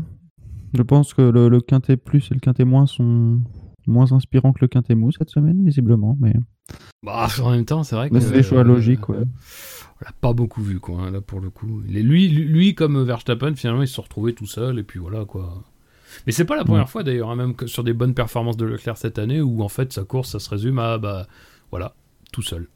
Je pense que ça, ça devait être le cas euh, à Silverstone, je sais plus. euh, Bah, peut-être les deux, d'ailleurs. Et surtout, ça s'est pas effondré, quoi. Que souvent, le, enfin, plusieurs courses cette saison, je crois que j'en avais déjà parlé, c'était un peu ça, Leclerc. C'est en effet une quali vers les quatrième, cinquième places, et puis euh, en course, euh, dès qu'il y avait une ligne droite un peu longue, euh, pff, ça devenait compliqué. Pas de sa faute, hein, à cause de la Ferrari, mais c'était compliqué, quoi. Et là, non, ça a bien tenu. Eh bien, passons au deuxième. Euh, allez, McLovin, je, je reviens vers toi pour un petit pronostic sur le deuxième. Euh, On a bien vu euh, une Hamilton. bataille très serrée. Tu pars sur Hamilton. Ouais. Euh, le, le, le, le premier de ce quintet plus a marqué 737 points euh, positifs. Le deuxième, 704. Euh, ça s'est joué vraiment dans les dernières heures. Et c'est Pierre Gasly qui arrive deuxième avec 704 points. Moi, je trouve que c'est normal. Mais après. un scandale, un scandale. Ah, euh, taisez-vous, ne vous, ne vous opposez pas à l'histoire, s'il vous plaît. Histoire. Un peu de décence, là, maintenant. Histoire avec, un grand H. Et oui, Comme eh le H. oui Exceptionnel. Hop, ça sera mon fait. Mais oui, mais oui, Hamilton premier, bien sûr. Euh, non, Gasly, euh, très bon premier relais. Très très bon premier relais. Parce que faire tenir les tendres, c'était quand même pas une mince affaire. Euh, et faire tenir les tendres en étant euh, performant euh, suffisamment longtemps, c'était encore mieux. Et il a réussi ça. Il s'arrête quand même au 28e tour. hein. C'est un, beau, euh, c'est un beau premier relais. Euh, en dépassant- en dépassant, bah, en dépassant quasiment tous ceux qui étaient passés, quoi, Raikkonen, Ricciardo, les deux McLaren. Euh, donc vraiment euh, impressionnant, très très impressionnant premier relais, vraiment. Moi, je trouve- sans revenir sur le débat de, de Pérez, je trouve que sur sa deuxième attaque, il y a vraiment. euh, c'est vraiment dire à, à Pérez vas-y, t'es prévisible, je reste à l'extérieur quoi qu'il arrive, plonge à l'intérieur comme un con. Et, et, il y a vraiment une bonne lecture de, de course à ce moment-là. Ah oui. Mais euh, on sent euh, globalement dans ses réactions aussi qu'il a une. euh, Enfin, il est très actif euh, de sa propre. alors bon, c'est un peu con de dire ça, mais évidemment, il est très actif de sa propre course. Mais dire c'est sur sa propre course, il porte un regard qui est très très actif et je trouve qu'il est en cela, il, dénote un peu d'un certain nombre de pilotes qui ont un peu un peu de passivité. Mais sans dire que c'est mauvais ou quoi que ce soit. Mais disons qu'il emporte avec lui un certain enthousiasme euh, qui, euh, qui, enfin, tu, tu ressens en fait que qu'il a la confiance, la dynamique et, que c'est un leader en fait à, l'heure qu'il est quoi. Et ce truc-là, c'est que ça se ressentait même, on pourrait dire, ça découle de la victoire de Monza, mais ça se ressentait même avant ça, quoi. C'est dire à quel point euh, euh, le Gasly euh, qu'on a sous les yeux, c'est quand même aux antipodes de ce de, de ce à quoi, de, cette espèce de soupe à, la- à- laquelle il était réduit l'année dernière en Hongrie, quoi. C'est le, le changement, euh, même si encore une fois on l'a noté euh, quasiment dès qu'il est revenu euh, chez Toro Rosso euh, l'année dernière, mais il est euh, incroyable quoi. C'est vraiment les, c'est vraiment les, les- aux antipodes quoi. Son deuxième meilleur résultat de l'année. Bon, ça peut pas être mieux qu'à Monza, on est d'accord, mais Ouais, mais limi- limite, c'est une plus belle course qu'à Monza, Oui. parce qu'à Monza, ça lui, a- ça lui arrive Ah peu, ouais. euh, oui. Ah, mais ça lui tombe un peu dessus, quoi, la, la, la- la vie. Bon, il fait, il fait un très, une belle deuxième moitié de course à Monza, mais il se retrouve là et il, il a pas, il a pas à l'être. Alors que là, c'est une course, c'est une course pleine. Ouais, ouais. Je suis tout à fait Puis il est-. Il est bon. euh, il- Alors, Fab, tu parlais de son premier relais. Alors, par contre, son, son premier tour, il est un, un petit peu timide. Hein, il est Oui, en, je pense est, il- il est un peu en difficulté, mais voilà, co- comme, d'autres, il sait faire le dos rond pour pas, pour pas faire de conneries. Mais il perd peu de Après- place hein, par contre. Oui, c'est ça, c'est ça. Ensuite, bah, il, il, emmène ses, ses tendres très loin, donc euh, il arrive euh, en, en faisant des super chronos, donc ça lui permet de remonter. Euh, ensuite, il passe au médium. Il, il a du mal hein, quand il passe au médium. Il a deux, trois tours euh, compliqués pour les mettre en température, mais là encore, il, il, panique pas. Il, il, fait ce qu'il faut pour, euh, pour pour garder sa place. Et il y a Sainz euh, qui, qui, qui le colle, mais non, non, il résiste bien. Et puis ensuite, bah, il, il déroule, il résiste à Sainz, il double Pérez. Franchement, c'est, il a, il, il a quasiment tout bon du, du début à la fin sur cette course. C'est, c'est pour ça que je dis que c'est pour moi c'est une, une prestation encore plus impressionnante que Monza. Oui, Monza. Alors, moi, c'est- j'ai un- C'est quand même ouais. la- la- l'alignement des planètes pour. euh, Ouais, c'est ça. Alors après la fin de course, c'est c'est lui tout seul, il n'y a pas de doute, mais pour qu'il arrive en tête, c'est quand même beaucoup de choses. Alors moi j'ai un regret, sur Gasly, c'est que a priori il est, bah, il est pas du tout dans les euh, tuyaux pour euh, pour retourner chez Red Bull l'an prochain et et moi j'aurais j'aurais j'aurais bien aimé voir ça quand même parce que c'est c'est plus le même Gasly que qu'il y a un an. Là il est il est- en pleine confiance il est il est en pleine bourre. Et puis le regard que l'écurie porterait sur lui n'est pas non plus le même. Euh, il y a un an et demi, quand il arrive chez Red Bull, bah, il sort d'une année euh, chez Toro Rosso qui est plutôt bonne, mais enfin bon, il pas non plus totalement abouti. Euh, dès le début de l'année, en essai privé, je crois qu'il plie deux fois la voiture en deux jours, et ce qui leur pourrit totalement leurs, essais hivernaux. Donc forcément, tout le monde euh, en interne le regarde de travers. Donc quasiment d'entrée de jeu, c'est l'ambiance est pourrie. Là, il est i- là, il est une autre image. Là, c'est un vainqueur de Grand Prix maintenant. Ça, ça, le, ça le change totalement de, de, de stature. Et voilà, je pense que peut-être que euh, il aurait pu faire un, un vrai bon deuxième pilote chez Red Bull, euh, cré- crédible, euh, qu'on qui est, je veux dire bien, bien traité, enfin en tout cas qu'on qu'on considère pas comme comme un moins que rien et bon. Tu ne penses pas que maintenant son avenir, s'il veut progresser, passera forcément hors de Red Bull? Bah tel que ça se présente, euh, oui, parce que visiblement euh, Hor- Horner et Marco ne n'ont pas l'air de, de compter sur lui euh, sur le sur le long terme chez Red Bull, mais mais c'est mais c'est dommage. Je pense qu'il y avait je pense que les- le, le contexte fait qu'une deuxième la deuxième chance aurait pu euh, enfin que le deuxième essai aurait pu être le bon. Ouais, L'avenir de, de Gasly hors de Red Bull, oui, mais où c'est ça le problème, quoi. Parce que pour se retrouver dans une voiture compétitive à, à court ou moyen terme, ça va être euh, difficile. Ah, une trajectoire à la Saints. Et Il y a eu des rumeurs, alors après, on les prend pour sérieux ou pas. Hein. Mais- Oui, des rumeurs d'une arrivée chez Renault à la place de Oui. d'Ocon qui, qui déçoit. J'ai un peu du mal à y croire. Ouais. Quelque chose à, à rajouter sur Gasly? Avant de passer à la partie intéressante de ce quintet Oh, oh là. C'est bien. 737 euh, points positifs. J'ai envie de dire tel un Boeing. Hamilton s'est donc envolé vers la première place de ce quintet plus. Super. Zéro vote négatif. Euh, Lewis Hamilton, 92e victoire en Formule 1. What else? Ouais, Est-ce bah, que quand on est en perdition, les 4 trois gouttes de pluie, on mérite d'être en tête c'est vrai. la question mérite d'être posée. c'est vrai.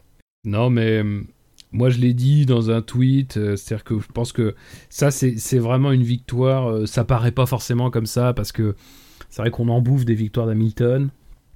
Mhm. On a toujours un peu parfois l'impression que c'est très. euh, c'est, enfin, il y, a- rarement peu de maîtrise dans une victoire d'Hamilton. hein, c'est, peut-être que par rapport à d'autres champions, il lui manque peut-être d'être de, la flamboyance. Je sais pas trop comment dire ça, mais enfin, ce qui est impressionnant, c'est, de voir par tous les états en fait de, du Hamilton tel qu'il est devenu à 35 ans euh, dans cette course-là, quoi. Tout est résumé parce que il y a ce début de course où il reconnaît lui-même qu'il a été prudent.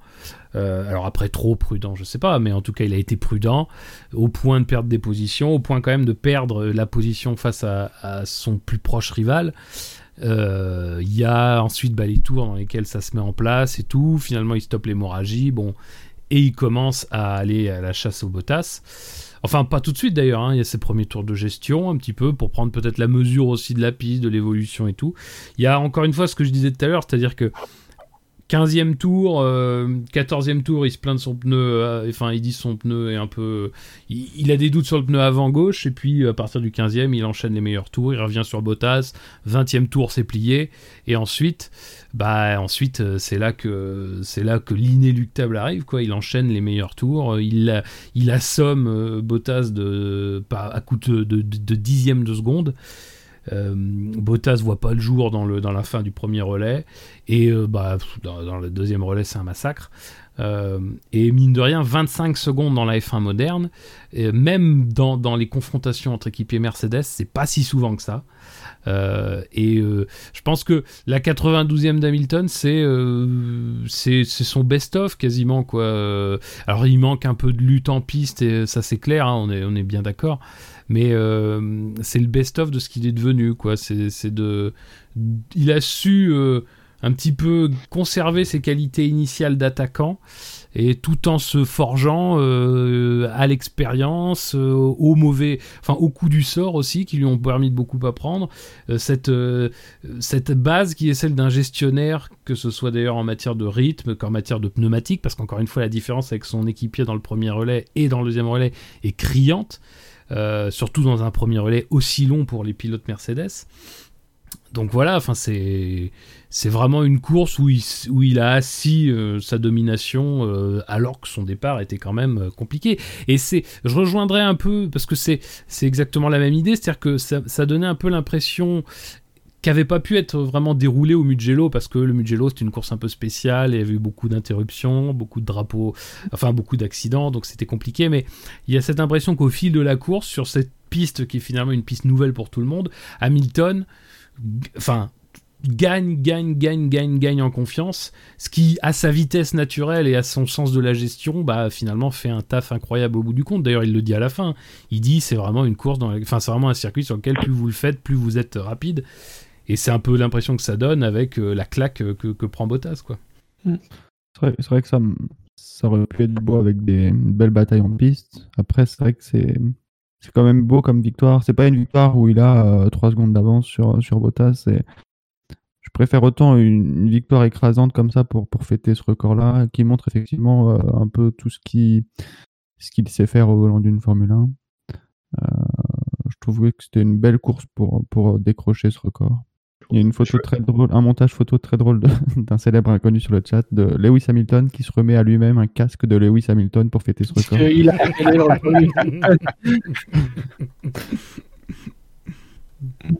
Je vais aller un peu dans, dans le sens de, de ce que disait Fab. Euh, Hamilton, là, avec sa 92e victoire, euh, bah forcément, on se pose la question de, de sa place euh, dans, dans, dans l'histoire de la F1. Alors, inévitablement, euh, il y a les comparaisons avec avec Schumacher, avec Senna. Et moi, je vais je vais redire quelque chose que que j'avais, je vais refaire une réflexion que j'avais eue l'an dernier. Euh, de plus en plus, euh, Hamilton, il me fait penser, alors ni à Senna ni à Schumacher, mais à Prost.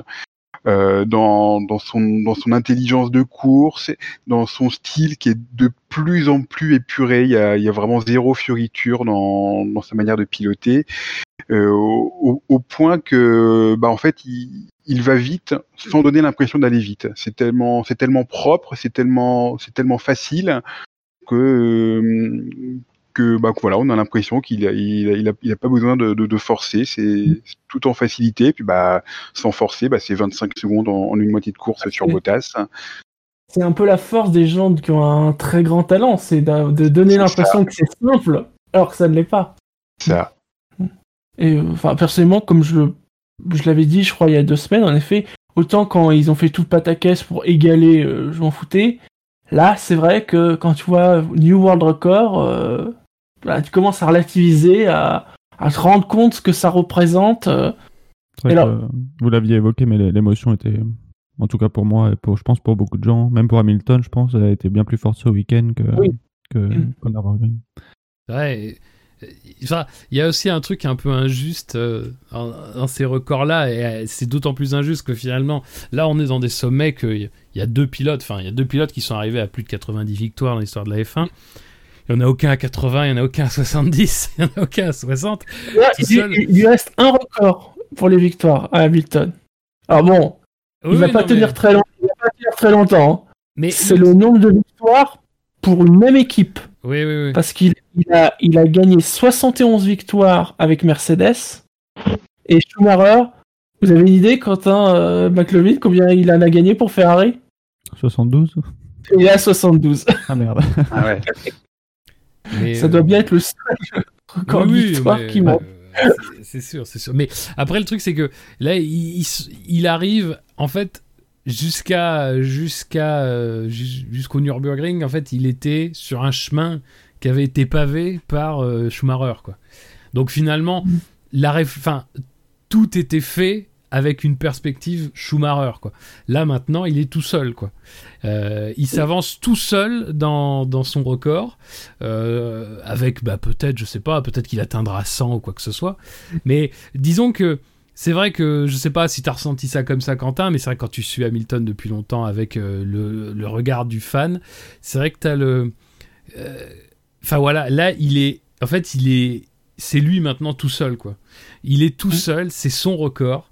Euh, il a plus en fait, il est plus retenu en fait par les autres en fait, Mm. il l'accapare et tout.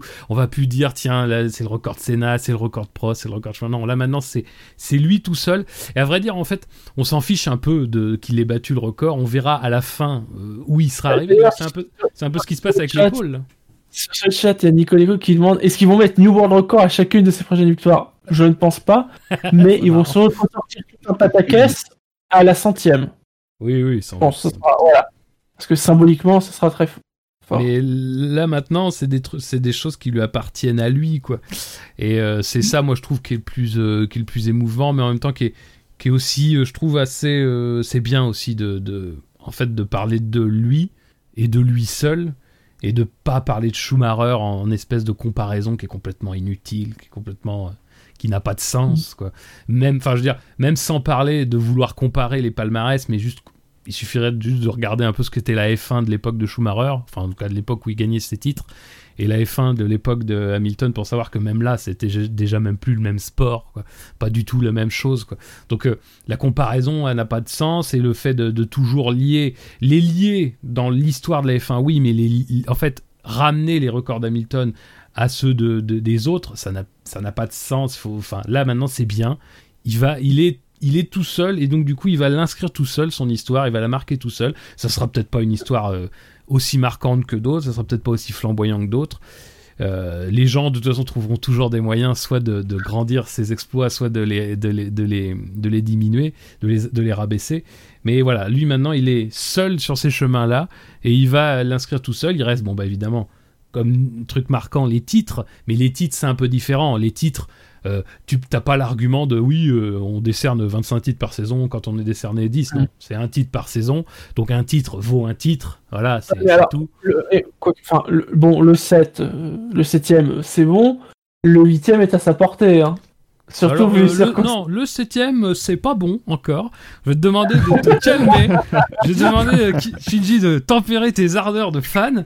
Mais, euh, ouais, ils vont 42 points, on sait jamais, il faut se passer quelque chose. Non, non, non, non, non. j'espère que si, si j'espère qu'ils laisseront Bottas s'écarter pour faire gagner Hamilton à la prochaine course. Mais non, non, mais voilà, enfin. Ça, oui, mais enfin après, ça, intéresse, ça sera intéressant de voir ce qui se passe de ce côté-là, mais bon, moi, j'aime bien maintenant qu'il soit, euh, soit Hamilton tout seul, quoi. Qu'il il est fait. C'est terrible parce qu'encore une fois, il a fallu qu'il arrive au-delà de 91, que le seul à le faire euh, dans l'histoire de la F1 euh, après Schumacher. Mais voilà, c'est, je trouve que c'est bien maintenant qu'il soit. Mais ne t'inquiète pas, ne vous inquiétez pas. De toute façon, ce record sera très prochainement battu puisque avec les réformes que veut faire Rose Brown, comme à chaque week-end, on aura une course qualificative une course sprint et une course longue, en à peu près trois mois, euh, n'importe quelle personne qui dominera un peu la F1 pourra battre le record. rassurez-vous. Bon, ça suffit. Hein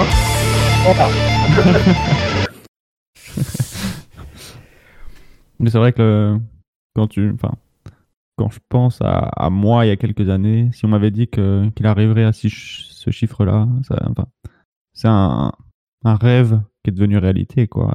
C'est, ça me paraît énorme comme chiffre, quoi. 92, c'est, et encore, ça ne va, ça ne devrait pas s'arrêter là. Euh, je, me suis amusé à regarder. Alors, j'espère que Quentin, je, je mords pas sur tes plates-bandes, si enfin pour le jeu que tu as prévu. Euh, mais je regardais les, les, les victoires euh, par rapport à, la, à la toute première émission du SAV. Donc, on parle là de de 2008, euh, la première émission c'est Singapour. Euh, imaginez quand même que le temps qu'a duré le SAV, le pilote à l'époque qui était le plus proche des 91 de Schumacher, c'était en activité, c'était Alonso avec 19. Et Hamilton, il avait 8 victoires. Alors 8 victoires, 8 victoires en deux saisons pas terminées, c'était déjà pas mal, hein, sincèrement. Euh, ça, faisait déjà 25% de victoires. Hein. Mais euh, ah, il a gagné à sa, sixième course. Hein. Ouais, ouais, mais enfin, imaginez quand même le, imaginez quoi, c'est impressionnant euh, en termes de, rapidité quoi. Mais bon, encore une fois, oui, aider effectivement, si on parle du nombre brut, par l'augmentation des courses, des, des, des, des, cours, des courses dans les saisons, quoi. Ça, c'est indubitable. Ouais, mais après, si tu comptes sur le nombre de. Enfin, oui, non, mais en pourcentage, en pourcentage, il est, il est, il est au-dessus, il est au-dessus. Ouais. Euh, effectivement, il y, a, il y, a, cette portée historique de, du nombre de victoires. Juste pour revenir un peu euh, sur la course, euh, un célèbre inconnu disait justement que il y avait cette comparaison avec, avec ce qu'a pu faire Rosberg pendant des années face à Hamilton, que Bottas n'est visiblement pas capable de, de faire. Euh, est-ce que par exemple vous voyez euh, ou vous espérez que, que Mercedes apporte un peu plus de compétitivité dans le deuxième baquet pour, euh, par rapport à Hamilton? Ah, D'un côté, ça gagne, ça gagne avec Bottas. Donc, si on a une vision purement, purement comptable des choses, Mercedes n'a aucune raison de changer. Mmh. Ensuite, d'un point de vue de spectateur, oui, effectivement, Bottas, moi je commence un peu à en avoir en avoir marre, j'aimerais, j'aimerais voir autre chose. Mais bon, je me mets à la place de, de Toto Wolf. euh, pourquoi, pourquoi changer? Après, ils vont peut-être être forcés par euh, la mauvaise situation de Russell, si ça se confirme. Va peut-être falloir commencer à envisager que le deuxième baquet Mercedes euh, puisse être occupé par quelqu'un qui vient de la filière Mercedes. Oh, c'est nouveau. Mais, euh, mais encore une fois, c'est c'est ce que je disais tout à l'heure avec Ferrari et, les- et les jeunes pilotes. C'est-à-dire que ça, c'est des questions qui s'ajoutent quand ça va pas, mais quand ça va, bon, franchement, à part deux, trois personnes qui vont se dire oh là là, c'est vraiment dommage de gâcher des, des jeunes talents, mais bon, qu'est-ce que sincèrement. Et puis le truc, c'est que j'ai l'impression qu'Hamilton, mine de rien, pour quelqu'un qui voulait prendre sa retraite début des années 2020, il y a encore, euh, il y a encore peu de temps, euh, Mm.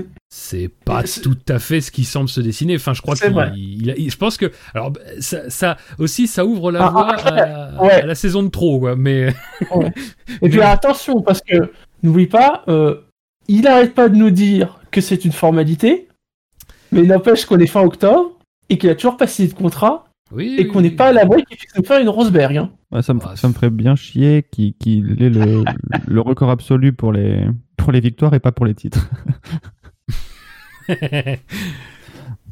ah, je sais pas. Enfin, sincèrement, je sais pas. Mais j'ai- Hamilton, c'est quelqu'un quand même qui change beaucoup euh, personnellement. Enfin, on peut, on peut quand même. C'est un des rares euh, pour lesquels on arrive à euh, médiatisation oblige et puis aussi le fait qu'il parle finalement beaucoup plus que d'autres. Mais on, on- on perçoit chez lui des changements en termes de personnalité et tout. Et je pense que euh, l'histoire de quand il dit par exemple que le fait que ça se passe comme ça cette année avec le, le Covid et tout, que ça le fait un peu plus euh, changer sa, enfin, sa perspective de vie finalement. euh, enfin, c'est vrai que le Covid, je pense que pour beaucoup de monde, euh, parce qu'on a tous été plus ou moins impactés par ça, c'est aussi euh, voir la vie autrement qu'il y a encore, Mm. euh, qu'il y a encore dix mois, quoi. Euh, et euh, mine de rien, je pense que dans sa réflexion personnelle et dans son parcours personnel, bon, c'est quand même un pilote de 35 ans. Alors 35 ans, c'est pas si vieux que ça, mais ça reste quand même aujourd'hui à l'échelle de ce qu'est la F1, c'est assez vieux par rapport aux jeunes pilotes qui arrivent et qui sont compétitifs assez rapidement, quoi. Mais je pense que lui, il est vraiment dans cette démarche où, bah, finalement, je, il semble, il semble pas pris par l'usure, quoi. Là où d'autres, euh, là où un Vettel, par exemple, euh, ok, Vettel, cette saison, elle est pas bonne, mais enfin, c'est pas la première qui est pas bonne, quoi. Et puis c'est pas la première où tu te dis, fou, ah, ça, c'est quand même difficile, quoi. C'est, alors encore une fois, il gagne, et quand tu gagnes, je pense que Bon, ça dépend des gens, mais après l'appétit vient en mangeant, le, le côté un peu euh, l'usure du temps peut-être a moins de prise sur toi. Mais disons que il semble pas vraiment euh, sans, il semble pas touché encore par ça quoi. C'est même dans le discours quoi, donc, globalement. Donc euh, je sais pas, c'est mais encore, moi, ce que je dis, c'est quand même, ça, c'est le genre de truc, ça t'approche de la saison de trop, parce que, en fait, euh, t'es. là où il avait une perspective un peu de, de temporelle en disant oui, ça sera début 2020 et tout, machin, là maintenant c'est bon, bah, je verrai. c'est un peu ça le truc, quoi. Mais euh, bon, après tout, s'il fait les saisons de trop, c'est pas très grave, hein. euh, mais bon, c'est. Je sais pas, on verra. Le Hamilton, il est quand même pas toujours très facile à lire euh, non plus sur. euh, Ouais, parce que il y a des fois où, il exprime un peu l'envie d'a- d'aller voir ailleurs. Et puis d'un côté, quand tu lis ses déclarations sur son renouvellement de contrat, tu te rends compte qu'il est bien chez Mercedes, pas uniquement sur la performance, mais parce qu'il y a plein de questions euh, sociétales euh, en dehors de la Formule 1 sur lesquelles euh, son équipe et lui sont, sont complètement sur la même voie. Donc je pense que c'est plus ça va ou et plus ce sont des questions euh, qui pèseront sur euh, sur l'écurie pour laquelle il signera. que sur le chèque où visiblement ils sont peut-être pas forcément sur la même voie. Oh, oui. Euh, Il y a, il y a, euh, quelque chose qui a été souligné euh, par MR Pat euh, non, non, euh, 94 sur le chat qui dit la stat qui m'impressionne le plus, c'est une victoire au moins par saison. C'est vrai, il a gagné une victoire à toutes les saisons disputées en F1. Est-ce que vous, Et- de... Il y a, y a Kazu aussi qui souligne, parce que c'est vrai qu'on parle du nombre de victoires, mais il a quand même 35% de victoires, ce qui est quand même un, un joli score, ça fait quand même une victoire sur trois, mais je me dis, il faudrait diviser en deux, c'est-à-dire le pourcentage chez McLaren et le pourcentage chez Ouais. Mercedes. Bon, De toute façon, chez Mercedes, je pense que c'est au-delà des 50%. Oh oui. Mhm.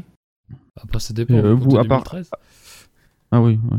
C'est vrai. Bon, non. De l'air hybride alors.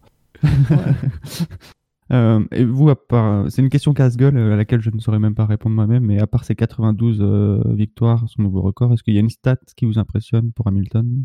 Bah peut-être justement voilà le, le, le 1 victoire par saison. Euh, sur le chat, ça a discuté un peu sur le fait sur le, le fait qu'il avait quand même été même quand Mercedes, même quand il est arrivé chez Mercedes, c'était un peu moins bien, mais parce que l'écurie était en construction. Même euh, chez McLaren, parfois ça a été un petit peu plus compliqué, mais ça n'a jamais été non plus catastrophique. Et euh, enfin voilà, une, une victoire au moins par saison pendant euh, ça fait combien? 14 ans, c'est très impressionnant. Mm. Ouais, Il y a quand même le, le record des, des pôles qui, est- qui a été battu depuis longtemps quand même. Et je me Mm. dis que c'est qu'il qu'il soit tombé si tôt quand même, c'est d'un côté c'est impressionnant de la part d'Hamilton et je me dis que Schumacher en avait pas tant que ça par rapport à ses victoires aussi. Donc il y a un contraste entre les deux pilotes qui est assez surprenant. Fab, McLovin. Bah, moi, c'est presque une stat euh, qui, est, enfin, c'est un peu en forme de, c'est un peu en forme de rappel. C'est, c'est juste parce que c'est vrai qu'aujourd'hui 92 c'est énorme et évidemment euh, l'immense majorité est remportée avec euh, avec Mercedes. Mais quand il part de, de McLaren, il part de McLaren, il a quand même déjà 21 victoires. hein. Euh, Et euh, bon, C'est un pari, hein. ouais, c'est ouais, un vrai pari à ce moment-là. hein. c'est un vrai pari, mais en même temps, c'est- enfin, 21 victoires déjà dans l'histoire à l'époque. Brésil C'est 2012, pas mal. c'est Mmh. vraiment euh, très très bien, quoi. Je veux dire, c'est c'est pour ça que la domination Mercedes, euh, c'est euh, le, le- c'est le jackpot euh, total, quoi. Et en- pas, pas tout à fait d'ailleurs, il y a 2016, mais mais en même temps 2016 c'est bien, je pense, parce que ça ça rehausse quand même le, le, le, le- défi qu'a été l'époque Rosberg et qu'aujourd'hui, mine de rien, beaucoup de monde regrette euh, parce que Bottas euh, ne peut pas euh, offrir la même résistance, quoi. Mais moi, c'est cette stat-là parce que c'est vrai qu'on a tendance à dire, euh, à croire que Hamilton c'est un produit, euh, c'est un produit de la domination Mercedes, mais en 2012, il a déjà un titre, il s'est battu deux autres fois pour le titre et il a 21 victoires, quoi. Donc, euh, Il aurait pu être titré dès sa première année. hein. Oui, hein. il aurait pu être titré des... Et oui, il s'est battu même trois fois pour le titre. Donc euh, il aurait pu... euh, voilà, enfin c'est... C'est c'est- c'est pour ça que c'est pas c'est c'est pas rien. Enfin je veux dire, on a tendance un peu à rabaisser Hamilton parce que la domination Mercedes, mais euh, c'est pas c'est ça ça revient pas de nulle part quoi. C'est-à-dire c'est pas il est les prémices de, ce- de, de- du fait qu'il deviendrait euh, peut-être le plus grand euh, vainqueur de Grand Prix. oui, ça c'était c'était pas quelque chose d'impossible quoi. Bah, évidemment, faut tomber. on est d'accord qu'il faut quand même tomber aussi sur des grosses périodes de domination. hein. Ça, c'est indubitable. Euh, un petit point sur les classements. Au classement de la FIA, Hamilton compte 256 points. C'est 77 de plus que Bottas qui en a 179. Et Max Verstappen 162. Ce sont les trois pilotes qui peuvent encore être titrés. Comme le disait Fab, rien n'est joué. Oui. Ne Euh, zappez pas. Et ensuite, c'est c'est la foire d'empoigne avec euh, Ricciardo 80, Leclerc 75, Perez 74, Norris 65. Il y a du 64, du 63. Tout ça est très serré. Euh, au classement constructeur, Mercedes et Red Bull sont encore en lice. Mercedes est quand même loin devant euh, et devrait certainement être titré sur les terres de Ferrari. Possiblement. Oui, il y a des choses. Euh, Par contre, Hamilton ne peut pas être titré à Imola. Il Non. va lui manquer un ou deux points. Ouais, c'est, je crois que c'est un point, sauf s'il y a égalité. Je sais plus euh, s'il a déjà assez de victoires. Ce sera deux points qui lui manquera. Oh, il doit avoir assez là, non?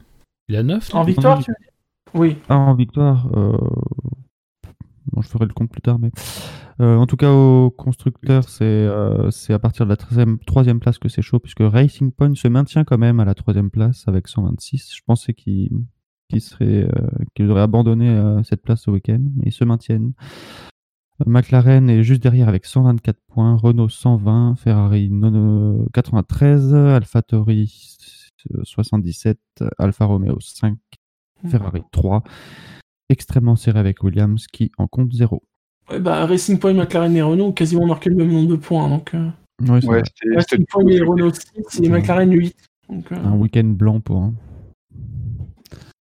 Euh, au classement qui compte, le classement du SAV, Lewis Hamilton est en tête avec euh, 59 points, Daniel Ricciardo suit avec 34 points, Pierre Gasly en a 33, Verstappen en a 31 et Landon Norris en a 15. Voilà pour les 5 premiers de ce classement.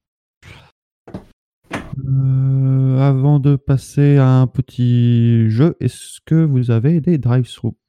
Non. Non. Non. Enfin, tu peux lancer le- quand même le générique, j'en ai un petit à faire.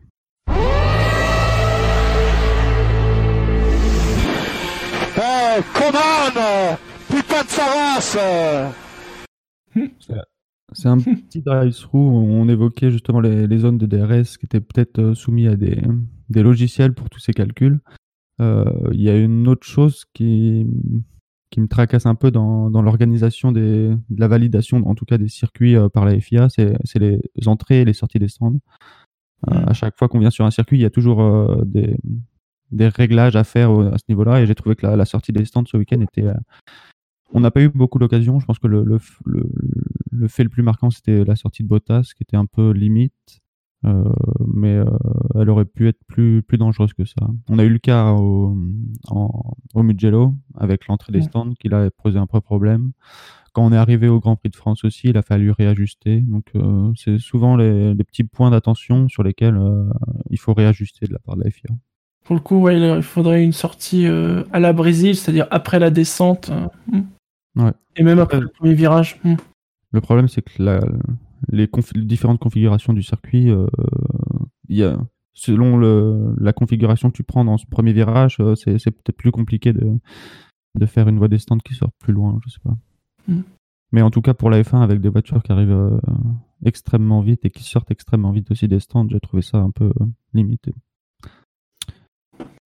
Voilà, c'est tout pour moi. Euh, il est désormais l'heure euh, pour nous de désigner les faits marquants de ce Grand Prix du Portugal, mais pas seulement de les désigner car ce serait un peu ennuyeux et complètement sans intérêt. Il faudra donc les magnifier à l'aide de formulations parfois hasardeuses afin de donner aux auditeurs l'envie de voter pour la proposition dont vous, serez l'auteur. Et si ça ne suffit pas pour convaincre l'Assemblée, on peut toujours tenter de les soudoyer, car j'annonce que si mon fait marquant est celui qui remporte le plus de voix, et parce que c'est bien utile pour poser un mug, j'organiserai un concours pour offrir trois sous-verts collecteurs du SAV de la F1. C'est honteux. Est-ce qu'il y a un jingle pour les faits marquants Bien sûr. Ah, bah jingle. Il est bloqué dans le gravier, c'est pas possible C'est pas possible Il est enlisé C'est fini C'est fini pour Lewis Hamilton Attendez, attendez, Julien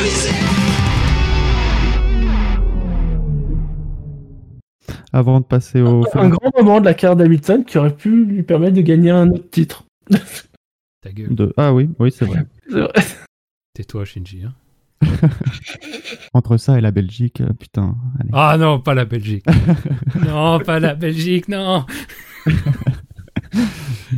Quel vol. Avant de passer aux faits marquants de ce, de ce Grand Prix du Portugal, euh, intéressons-nous au, au résultat du sondage qui a été soumis au vote pour élire le fait marquant du Grand Prix de l'Eiffel 2020, euh, qui a récolté 164 votes. Merci à vous. Euh, est arrivé bon dernier de ce sondage Spider avec 6% et 10 votes Transat et barbecue pour Norris. Dino et sa proposition, ça y est, Lewis a presque mis KO Schumacher, euh, ont récolté 16 votes qui font 10% des voix. 29%, 48 votes McLovin, tu arrives euh, deuxième avec la proposition Romain Grosjean perd un doigt mais gagne 2 points.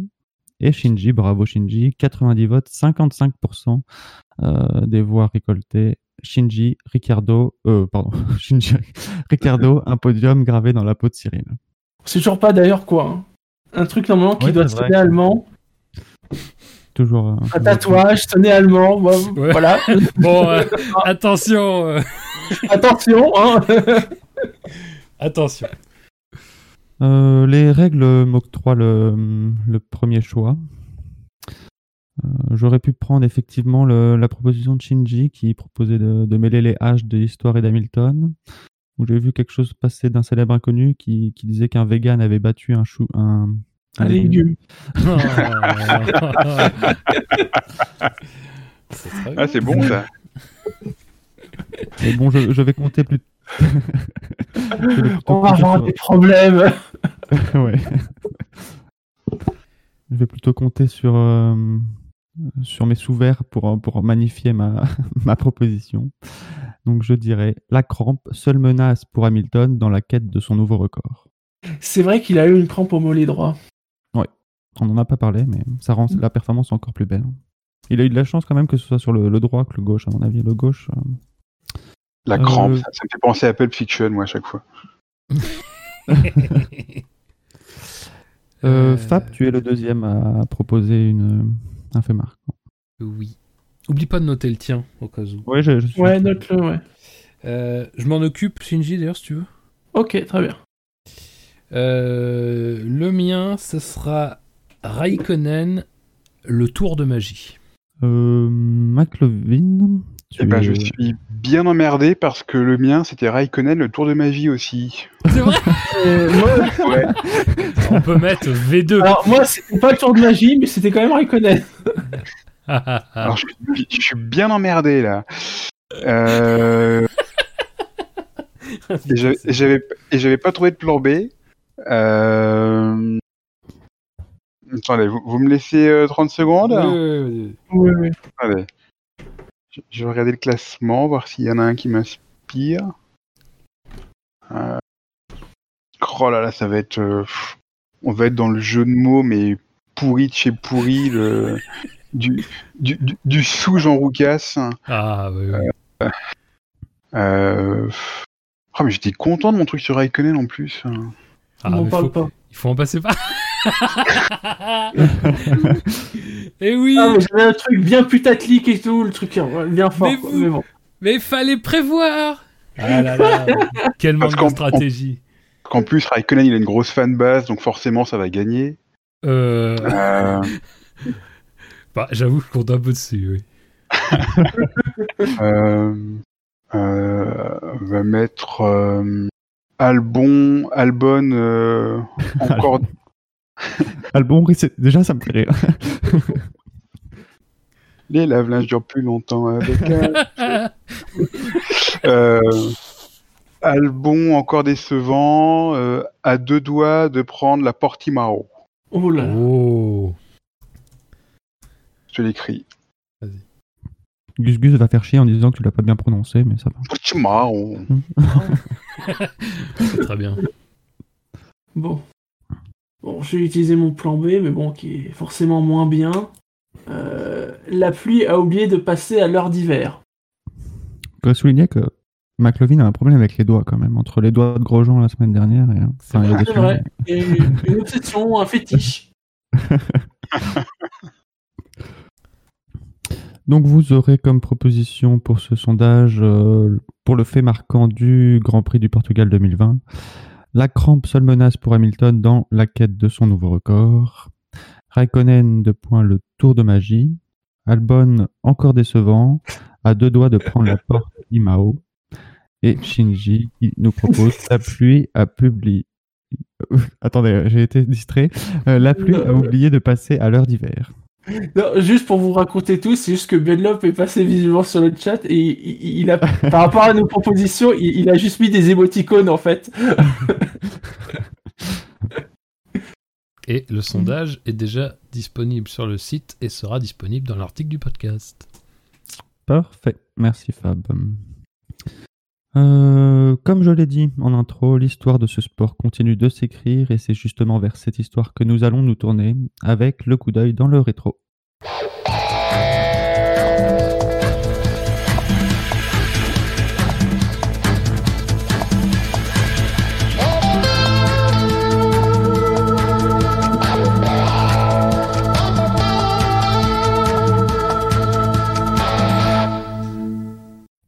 Et pour ce faire, je vais vous demander de me citer chacun votre tour un des records que Lewis Hamilton n'a pas encore battu.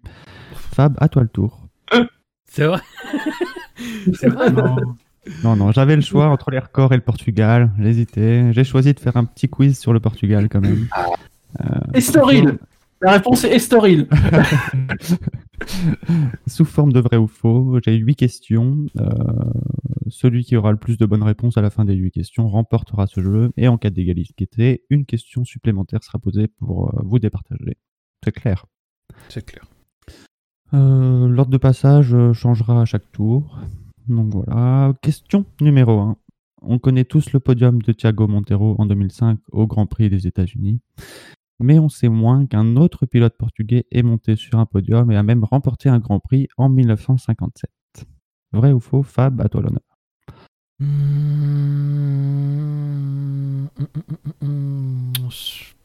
Je dirais faux. McLovin Euh, faux. et Shinji. Bon, allez, je dirais vrai. Eh bien, Shinji, tu remportes un point. Puisqu'effectivement, un pilote a remporté un Grand Prix. Mais c'était Hors pas un championnat Grand Prix, euh, C'était pas un Grand Prix de championnat. Je n'avais jamais précisé que c'était un Grand Prix de championnat. Euh, c'est Mario Orojo de Cabral au Grand Prix de Léopoldville au Congo belge en 1957. Je note, je note, euh, petit Whistler. Il est, mort, il est mort tout récemment, ce pilote. hein, Il est mort cet été. Euh, essaye de pas me gâcher mes questions, s'il te plaît. Oh merde. Non, non, De quoi est-il mort. Euh, Deuxième question, c'est justement en 1957 que Mario Cabral fit mieux que George Russell en inscrivant un top 10 lors du Grand Prix du Portugal à Monsanto. Euh, McLovin, à toi l'honneur cette fois. Euh... ouais, Allez, on va dire vrai. Shinji Vrai. Et euh, Fab. Tu peux redire euh, l'intitulé, s'il te plaît? Euh, oui, attends, je retrouve. C'est justement en 1957 que Mario Cabral fit mieux que George Russell en inscrivant un top 10 lors du Grand Prix du Portugal à Monsanto. 57, t'as dit? Ouais. Ah, c'est pas euh, Monsanto, c'est pas 57. Donc c'est faux. Bien joué, bien joué. Effectivement, le, le vice était dans la date.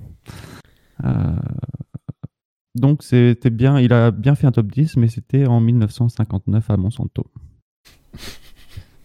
Bon, euh, là, c'était les deux questions un peu euh, vislardes, mais ça, ça se calme après. hein. Ouais, c'est ce qu'on dit, ça. Troisième euh, question, le Grand Prix du Portugal, qui s'est bien tenu à Monsanto en 1959, n'a pas eu le luxe de se courir à la fin du mois d'octobre. Se disputant au mois d'août, la course a dû être programmée en fin d'après-midi afin d'éviter les températures trop hautes. Shinji, Mm, Vrai. Fab Vrai. et McLovin. Euh, ah, J'ai des points de retard là, donc faut que... faut que je prenne le contre-pied. Je vais dire faux. Eh bien, ton retard s'accentue puisque la réponse était vraie. Donc oui, c'était un Grand Prix. Au moins, ils avaient prévu le coup puisque le, le programme euh, était, était euh, adapté. Euh, et donc, il s'est couru un peu plus tard dans la journée. Euh, quatrième question. L'édition portugaise 2020 est jusqu'à présent le Grand Prix du Portugal avec le moins de pilotes dans le tour du leader. Avec les quatre euh, pilotes dans le tour du leader en 2020. Euh, Fab, à toi l'honneur. Bon, alors là. Ça, ça compte les championnats et hors championnat Non, le Grand Prix, les 17 euh, Grands Prix du Portugal euh, du championnat. D'accord. Euh, 4. Je dirais faux. McLovin Faux. et Shinji. Faux. Eh bien, vous avez marqué tous les trois un point, puisque encore en 1959, bon, il y a plusieurs exemples, hein, mais en 1959, euh, Sterling Moss est le seul dans le tour euh, quand il passe la ligne. Et euh, il y a plusieurs exemples où ils sont deux ou trois dans le tour. donc voilà. Euh, Sterling Moss, d'ailleurs, euh, est un habitué du champagne au Portugal, puisqu'il remporte deux années de suite, en 1958 et 59, le Grand Prix du Portugal, avant de se faire disqualifier en 1960 pour avoir pris le circuit à l'envers. McLovin. Non, c'est une, c'est une autre histoire. C'est le mec qui prend le circuit à l'envers. Je dirais, je dirais faux. Shinji Faux, je dirais. et Fab. Alors, euh, tu peux redire, s'il te plaît? On sent la méfiance dans les noms. ouais. Sterling Moss est d'ailleurs un habitué du champagne au Portugal puisqu'il remporte deux années de suite, 1958 et 1959, le Grand Prix du Portugal avant de se faire disqualifier en 1960 pour avoir pris le circuit à l'envers. Vrai. Bien, Fab, tu prends la tête puisque c'est vrai. Il y a peut-être eu plusieurs exemples, McLovin, tu peux euh, dire ce que tu avais en tête. En fait, c'était en, c'était en 58. Je crois que c'est euh, Hawthorne qui, qui fait, je crois, un tout droit et qui, qui reprend plus ou moins en euh, la, la piste à contresens pour revenir. Oui. Il est initialement disqualifié et c'est Moss qui va témoigner en sa faveur auprès du commissaire pour dire non, non, non, il a, il a fait le truc de manière réglo. Et, euh, et c'est d'autant plus fair play de la part de Moss que bah, cette année-là, il joue le titre justement contre, contre Hawthorne. hein. Oui, c'est ça. Ah, Visiblement, Je crois il que le c'est au Portugal aussi. un- Oui, exactement, c'est au Portugal en 58. Ah, visiblement, il y a un truc autour du, du Portugal. Euh, Puisqu'apparemment, en tête à queue à quelques tours après un, un blocage de roue, euh, le, le moteur de, de Moss cale et il profite de la pente pour repartir, sauf que la pente est dans le mauvais sens et il est disqualifié. Quelle belle époque. Euh, sixième question. Les 17 Grands Prix disputés au Portugal ont toujours eu la dénomination officielle Grand Prix du Portugal. Shinji. Hmm, Vrai. Fab, Euh... tu veux que je relise? Non, non, non, c'était très clair, c'était très clair. C'était pas alambiqué, contrairement aux autres. Euh, Non, je dirais vrai. Et McLovin. Euh, pff, oh, il y a peut-être une subtilité une année, genre c'était pas le Grand Prix du Portugal, mais le, le Grand Prix portugais. Portugais. Euh, ouais, je t'en. De toute façon, je suis là, je suis largué. Faut que je me, faut que je prenne des risques. Alors, je vais mettre, je vais dire faux. Nouvelle stratégie euh, non payante de la part de non, non, ils ont tous eu la dénomination Grand Prix du Portugal. Voilà. pas, de, pas de précision supplémentaire à apporter. Passons à la septième question. Le Grand Prix du Portugal s'est disputé sur quatre circuits différents. Portimao, Portimao pardon, Estoril, Porto et Monsanto. Estoril est le seul circuit à avoir accueilli plusieurs éditions d'un Grand Prix du Portugal. Et c'est à Fab de répondre. Euh, faux. McLovin Faux. et Shinji. Hmm, Faux. Vous avez euh, semblé être sûr, vous avez une précision Non. à apporter. Non Porto, Porto l'a été deux fois. Ouais, c'est ça. Porto l'a été deux Ah. fois, effectivement. Monsanto et Portimao une seule fois. Et Estoril 13 fois, si mes calculs sont. Oui, 13 fois. Euh, tout peut encore euh, se jouer sur cette question, puisque. Oui, bah, pas euh, bon. hein. Oh, eh, ça va, hein, attention quand même. Faut être bon perdant, hein. Euh, puisque McLovin, bah, effectivement, tu as deux points. Shinji en a 5 et Fab en a 6. Donc euh, Shinji peut égaliser sur cette dernière question. Et je vous propose de revenir euh, un peu plus proche de notre époque avec euh, le Grand Prix euh, du Portugal 1996, qui était avant dimanche 14h10 le dernier Grand Prix du Portugal. Un Grand Prix remporté par Jacques Villeneuve qui n'a mené que deux tours dans ce Grand Prix. McLovin. Euh, deux tours, ça me paraît pas beaucoup. Euh... hmm, hmm, Non, il avait pris la. Non, j'ai dû dire faux. Shinji Je vais dire faux. et Fab. Euh, alors là, par contre, je sais pas, donc. euh, Ah, je pourrais faire la tactique. Et c'est Shinji euh... hum, Allez, un peu de panache. Ouais, je dis vrai, mais c'est pour la curiosité de la question pour départager. Ah, eh bien, effectivement, nous aurons le droit à la question pour départager. Ah, Puisqu'il a, il a mené 24 tours. euh, il a dépassé, euh, je ne sais plus qui. Euh, putain, je l'avais. Enfin, je sais qui, mais le, le nom m'a. Schumacher, mais c'est pas par place? Non, non, Ouais, c'était son Miller. coéquipier à l'époque, je crois. euh, Ouais, c'était Bonil, hein. Un dépassement apparemment avec panache, puisque euh, son équipe lui avait dit que s'il tentait un dépassement dans cet endroit-là, euh, il Non, c'est sur, Schumacher qui te fait un, un dépassement un peu, euh, un peu couillu dans, à l'extérieur de l'espèce de, de parabolique. c'est ça. Ouais. Oui. mais du coup, c'était pas pour la première place. Et donc la question pour départager, euh, je vais vous demander de vous rapprocher le plus possible de la distance en kilomètres de la largeur du Portugal. Hein Quoi Ah J'aurais dû savoir que ça tomberait sur quelque chose comme ça. La largeur. Euh, on en est à Shinji, donc Shinji à toi l'honneur. Attends. La- la- pas la largeur moyenne, la, la- la largeur euh, maximale entre, euh, Entre deux points? Attends. bah, entre le, le point le plus à l'ouest et le point le plus à l'est du Portugal. Attends, Je suis nul j'ai besoin de poser une question. Portugal uniquement continental? Oui, oui, Portugal. Ah, D'accord. Euh, Oui. ouais, ça que- beaucoup, mais quand même. Oui. La question méritait d'être posée, effectivement. Ah, euh, oui, oui. Euh... 200 km Fab? Euh... Ah, je vois plus quand même là. Je dirais 350.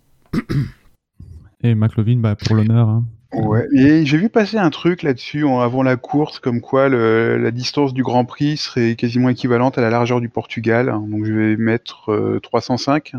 Effectivement, c'est comme ça aussi que j'ai eu l'idée. Euh, mais c'était pas pour dire que c'était équivalent, c'était pour dire que c'était bien inférieur. Si je vous dis que euh, Hamilton, avec sa vitesse moyenne pendant les qualifications, aurait pu traverser le Portugal en une heure, ça vous rapproche de la bonne Oula, réponse oula, oula, oula, faut faire des calculs. 218, non Pas un truc comme ça Ça sent bon ça. Effectivement, Hamilton a fait deux ans- 218 km/h de moyenne et euh, le Portugal fait 200 kilomètres- qui- 218 pardon, km de euh, largeur. Et donc Shinji, tu Oh. remportes euh, haut la main euh, cette question euh, de départage et, Et- tu remportes et alors- ce quiz. Fab, tu te marrais, mais il faut rappeler qu'il y a les Açores qui sont au beau milieu de l'Atlantique, Oui, oui. qui sont portugaises. oui, non, mais c'était. si tu les comptes, euh, d'est en ouest, ça fait plus du tout la même distance. Ah, c'est Eh bien, bravo, 200, Shinji. Une pensée pour Alain Colas. J'ai pas la ref, mais. Bah, chercheras. merci. Ah ouais, bah, bah oui. mais- chercher la, Vous avez- la largeur vous du avez- Portugal, chercher ça. Euh, messieurs, merci de m'avoir euh, accompagné. Merci euh, aux éditeurs de nous avoir euh, suivis jusqu'au bout de cette émission. Une émission avec des délais euh, raisonnables ce soir? Oui, Un jeu bien organisé. Quand il y a des gens raisonnables, c'est normal. c'est ça. Comme quoi, c'est pas moi le problème. Et quand t'es tout seul, ça va. Ouais, je crois que c'est clair. Soit tu n'es pas le problème, soit je suis la solution. Très bon, ça. Euh, les rappels habituels, messieurs, le SAV de la fin, c'est sûr. SAVF1.fr. Et ça va faire pas faire. Parce que le SAV de la F1, c'est À une heure, ça se termine à une heure raisonnable. C'est vrai. Euh, les rappels habituels, on est sur euh, Twitter, sur Facebook, euh, sur euh, YouTube, sur Twitch, euh, un peu moins, via Spider peut-être en ce moment. Alors, euh, euh, justement, Il y a quelques annonces à faire. Ouais, ouais, c'est juste comme ça, mais la, pas, la- pas cette semaine, là, donc pas le 27, euh, non, le 28. Euh, ça sera la 99e course, mais la centième, ça sera la semaine d'après, donc le 4 novembre, la centième course du SSC, cette fameuse compétition. Euh, donc on va peut-être faire un petit truc, euh, on va essayer de la, de la diffuser euh, et de la commenter. Alors on va essayer, hein. c'est pas, on vous promet pas, mais en tout cas, bon, on essaiera Ouais. de faire un petit truc un peu sympa, en tout cas de la mettre un petit peu en avant, d'in- d'inviter des d'inviter des, des, des, des gens qui ont marqué l'histoire du SSC. J'ai préparé une livrée spéciale. Ah, voilà. Oui, ça pourrait être l'occasion. Je l'ai appelé Vomi post-Covid. Donc voilà, euh, de rester attentif et possible qu'on en, qu'on en parle sur, le, sur notre compte Twitter du SAV. Bientôt 100 courses et pas une seule remportée par Hamilton dans ce championnat. Donc c'est déjà une bonne raison d'aller voir ce qui se passe là-bas. Euh, tous les comptes euh, des, des chroniqueurs sont disponibles sur le site, euh, tous les comptes Twitter. euh, on est disponible sur euh, bah, tous vos lecteurs de flux euh, podcast. De toute façon, si vous nous écoutez, c'est que vous nous avez trouvé généralement. oui, normalement, oui. Laissez-nous des notes, des étoiles, des commentaires, faites-vous plaisir. Ouais, surtout si vous nous aimez bien. Oui, mieux. vous pouvez si vous nous aimez pas. Vous pouvez, mais vous pouvez aussi euh, vous taire. Vous pouvez aussi penser à nous. Euh, messieurs, encore une fois, merci. Merci aux auditeurs et euh, Merci bonne soirée. Merci Et à toi. À- ben, on est déjà dans une semaine de course, donc à, à ce week-end Eh oui, pour, le euh, week-end pour d'autres aventures. Retour à Imola. Eh oui. Ciao, ciao. Ciao. Salut Salut tout le monde